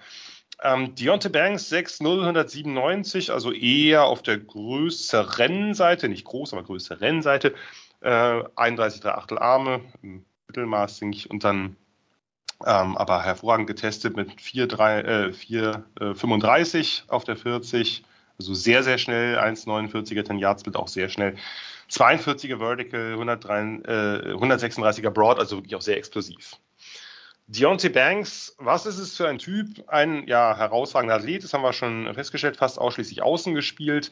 Ähm, ich mag seine Füße, ich mag seinen Transition, er ist super quick, hat einen schönen Paddle, die Lateral Foot Quickness an der Line of Scrimmage, Release Fakes zeigen wenig Wirkung. Der Handeinsatz ist gut, nicht zu viel. Er verliert da, finde ich, wenig, wenig Releases. Einfach, er ist sehr, sehr geduldig, er ist patient in Paddle und auch an der Line of Scrimmage. Ich mag seine Technik, ich mag sein Footwork. Ähm, gibt gelegentlich mal einen Inside-Release her, aber der Recovery Speed und die Fluidität sind halt wirklich gut. Er gleitet quasi mit dem Receiver. Ähm, ich mag seine Jams und beim Run, also die finde ich gut, nicht ultra hart, aber relativ effizient. Armeinsatz gefällt mir. Aber wirklich dieser herausragende Recovery Burst. Selbst wenn er einen Schritt hinten dran ist, ist er schon wieder nicht mehr hinten dran relativ fluide Hüften bei, bei, bei schnellen Richtungswechseln, bei Turns gibt es einige gute Raps gegen Marvin Harrison. Ähm, da gab es wenig Cornerbacks, die zumindest so nah an ihm dran waren. Ähm, diese Mirror-and-Match-Skills bei In-Breaking Routes in Man, das mag ich wirklich, wo er wirklich Schritt für Schritt für Schritt für Schritt den Receiver matcht. Ähm, kein Problem mit äh, wenig Separation bei tiefen Bällen ab. Muss sich angewöhnen, den Kopf eher zu drehen. Das ist wirklich ein, ein großes Problem. Oder sonst kriegt er halt diese Carson Wentz, Philip Rivers, äh, Underthrow, DPIs halt äh, konstant. Ähm, am Catchpoint, okay, aggressive Attacke des Balles, nicht immer ideale Awareness, nicht immer ideale Balllokalisierung, keine besonderen Hände, sonst hätte er sicherlich auch mehr Interceptions gefangen. Ähm, in Off ein bisschen zu viel Space gibt er oft äh, her, unten nicht ganz ideale Reaktionen auf die Action underneath, aber er ist ein guter Tackler, also ein sehr guter Tackler, Top Effort. Ähm, dort komme ich gleich nochmal drauf. Ich mag seine Breaks aus Off, also da, also auch da guter Plant Foot. Ähm, ist aber trotzdem jemand, den ich, den ich eher, also der, der seine Stärken schon hat, glaube ich, wenn er, äh, wenn er ein Man ist, wenn er gegenüber des Receiver steht, aber durchaus eine gewisse Scheme-Diversität. Ähm, ja, äh, und im, im Run-Support technisch sehr sauberer Tackler, wenig Misses, also vielleicht sogar die wenigsten von den Cornerbacks, die ich gesehen habe, Text mit seinen Armen, äh, wirklich auch überraschend harter Tackler, hat, gab mehrere Plays, wo den Running Back wirklich in der Hole aufgestellt hat. Ähm, Erfahrung in verschiedensten Coverages. Ich muss sagen, ich war echt mega überrascht. Ich hatte ihn im Sommer gesehen, dachte, ja, hm, ganz nett, aber ähm, ich, äh, L mit einem Bang. Deontay Banks ist mein Cornerback 2 äh, mit First Round Grade. Ja, genau. Äh, Deontay Banks, der kam so aus dem Nirgendwo, weil ich ihn auch im Sommer gesehen hatte und mir genauso wie du dachte, oh, äh, da ist irgendwo dann auch ein draftbarer Spieler. Dann eine super Saison gespielt. Ähm, wie du schon sagst, spielt Press, spielt in Off, ist ein sehr guter Athlet. Ich finde seine Wachsamkeit ähm, klasse. Da hat er auch das, das Mindset, ist auch aggressiv, spielt mit Selbstverständnis und Selbstvertrauen. Ähm, die Einstellung ist gut. Manchmal finde ich ihn ein bisschen zu aggressiv, kann dann auch mal mhm. halten. Aber grundsätzlich ist seine, ist seine Technik eigentlich ganz gut. Ist sie jetzt perfekt? Nee, aber ähm, das, da, das sind jetzt keine Riesenschwierigkeiten, Riesenprobleme. Ich finde, sein Testing spiegelt es auf dem Tape wieder. Äh, wenn er seine Agilitäten gemacht hätte, wären die mit Sicherheit auch gut gewesen. Ähm, zumindest, ja, ist er ziemlich agil äh, auf, auf Tape, aber vor allem eben explosiv. Ähm, ich habe ihn in der frühen zweiten Runde, äh, wird dann, ich würde ihn damit auch, also er wird unter meinen Top 32 Spielern relativ locker sein. Äh, ich finde, an ihm ist viel gut bis sehr gut, nichts irgendwie elitär, so wie bei Christian Gonzalez, warum man da irgend, oder warum ich da gesagt habe, okay, das ist ein First-Round-Spieler. Ähm, Deontay Banks wird trotzdem First-Round-Pick sein und ist tatsächlich auch mein Nummer 2 Corner nach ah. Ja. Also, ja, äh, Am Ende haben wir doch, äh, wollten wir mit einer Überraschung enden und sind dann doch beieinander. Das ist ja fast langweilig. passt irgendwie. Ja, äh, Deontay Banks, also wer den noch nicht gesehen hat, weil es jetzt, aber mittlerweile kriegt er ja auch, also hat ja auch viel First-Round-Hype und ich bin auch relativ sicher, dass er in der ersten Runde gehen wird. Aber ist jetzt nicht der große Name. Nicht der Name wie Christian Gonzalez, wie Joey Porter, die halt äh, im Sommer ja schon sehr hoch oder zumindest im Herbst sehr hoch gehandelt wurden. Äh, schaut ihn euch mal an. Ist ein wirklich, wirklich guter Footballspieler. Ja, auf jeden Fall. Äh, richtig nicht nur, nicht, nur, nicht nur ein elitärer Tester. Also das hat, das Testing hat im Grunde genommen das unterstrichen, gerade wie gesagt, dieser, dieser Recovery Burst, selbst wenn er einen Schritt hinten dran ist, wie schnell er wieder, wie schnell er wieder in Phase ist, wirklich sehr, sehr beeindruckend. Ähm, Deontay Banks wird ein Team glücklich machen. Er war auf jeden Fall auch so der, der Spieler von der äh, Liste hier, ähm, den die, die wir besprochen haben, also er war der Spieler, der mich am positivsten überrascht hat eigentlich, weil ich ihn eigentlich gar nicht so hoch auf der Liste hatte, mir dann drei, vier Spiele angeguckt habe und gedacht habe, boah, ja, ähm, der Junge ist einer der besten Corner äh, in, in der Klasse. Wie gesagt, für mich der ja. zweitbeste. Also bei mir ist es äh, genauso gewesen. Er und Forbes waren die zwei, die mich, äh, also bei ihm noch mal mehr, weil er noch mehr, mehr sozusagen aus dem Off kam, jetzt nicht äh, rein schematisch gesprochen. Ähm, und bei Forbes einfach, weil ich ihn anders eingeschätzt hatte als Typen und, äh, und sein Cornerback-Play sehr mochte. Aber der hat ja, wie gesagt, ein paar andere größere Fragezeichen, die Deontay Banks mit fast 200 Pounds nicht mitbringt. Ja, äh, Lorenz hat wieder super Spaß gemacht. Äh, ich kann es nicht anders sagen. Äh, ich möchte es auch nicht anders sagen. Ich bedanke mich sehr herzlich bei dir. Hast du noch äh, abschließende Worte, bevor wir dich hier, so viel kann ich schon verraten, erst im nächsten Jahr wiedersehen? Ja, äh, mir hat es auch sehr viel Spaß gemacht. Äh, macht mir mit dir immer Spaß, Jan, auch wenn wir viele äh, Spieler eben doch sehr ähnlich sehen. Ist vielleicht nicht immer das Allerinteressanteste für die Zuhörer. Hoffe, es, hoffe, ihr habt trotzdem ähm, die ein oder andere andere Perspektive oder die ein oder andere Perspektive äh, auf verschiedene Spieler gehört. Äh, mir macht es, wie gesagt, immer sehr viel Spaß. Ich finde, die Cornerback-Klasse ist trotzdem ganz gut. Ähm, finde eher, die, die Draft-Class insgesamt ist nicht so gut. Äh, wer sich jetzt über meine Bewertung wundert, ich hatte ja viele Zweitrunden äh, da drin. Ähm, eben halt nur die eine First Round mit Christian Gonzalez. Ähm, ist vielleicht das will man ja eigentlich in, in den, in den Draft-Medien nicht machen, zu sagen, die Klasse ist nicht so gut, weil dann interessiert es weniger Leute. Ähm, aber so sehe ich sie zumindest persönlich. Ähm, trotzdem ist da eine gewisse Tiefe so in der zweiten, dritten Runde, auch in dieser Cornerback-Gruppe, ähm, ja, wo man auch den ein oder anderen Starter abgreifen kann. Und Lorenz, wir haben jetzt unseren Cam Smith. Das wird jetzt quasi so ein bisschen das Symbol bleiben für Spieler, die wir sehr unterschiedlich bewerten. Genau, und, Cam, äh, Cam Smith und, und, Julius Brands vielleicht noch. Ja, gut, aber bei Julius Brands sind wir irgendwie nicht, nicht mal eine richtige Runde auseinander. Ne? Also eine, eine, Runde haben wir ja auch beim, bei dem einen oder anderen oder so eine knappe Runde gehabt. Aber bei Cam Smith sind wir ja, sind wir ja zwei Runden auseinander. Und das müssen wir wahrscheinlich jetzt zelebrieren. Das, das stimmt, ja. Ich, ja, ich, wir, haben, wir waren uns bei einem Mal uneins. Das ist auf jeden Fall gut. also so richtig uneins, nicht nur so ein bisschen uneins. Und äh, ja, ähm, äh, mal davon abgesehen, das muss, muss man nicht extra erwähnen, aber ich gönne natürlich allen diesen Spielern äh, Erfolg und auch denen, die ich jetzt ein bisschen niedriger habe, ähm, wie vielleicht Julius Brands oder Keely Ringo oder die Lawrence ein bisschen niedriger hat, wie Cam Smith oder, oder Emmanuel Forbes. Ich würde mich ja freuen, gerade in der Defense kann ich immer nur sagen, ich fände es schön, wenn alle diese Spieler richtig durchstarten würden, weil dann äh, hätten wir mal wieder eine leichte Angleichung, die eh nicht passieren wird. Aber gerade bei Defensive Prospects, denen gönne ich immer alles Gute. In diesem Sinne, herzlichen Dank, Lorenz. Und ähm, wir hören uns alle in der nächsten Woche wieder. Ciao. You did what you had to do and you won the game. Das waren die Sofa Quarterbacks mit der Extravaganza zur National Football League auf Sportradio 360.de. Wenn Sie Fragen, Anmerkungen, Gegenbeispiele haben, schreiben Sie uns entweder auf unserer Facebook-Seite über unseren Twitter-Account at Sportradio 360 oder direkt an steilpass at Sportradio 360.de. Great job, guys!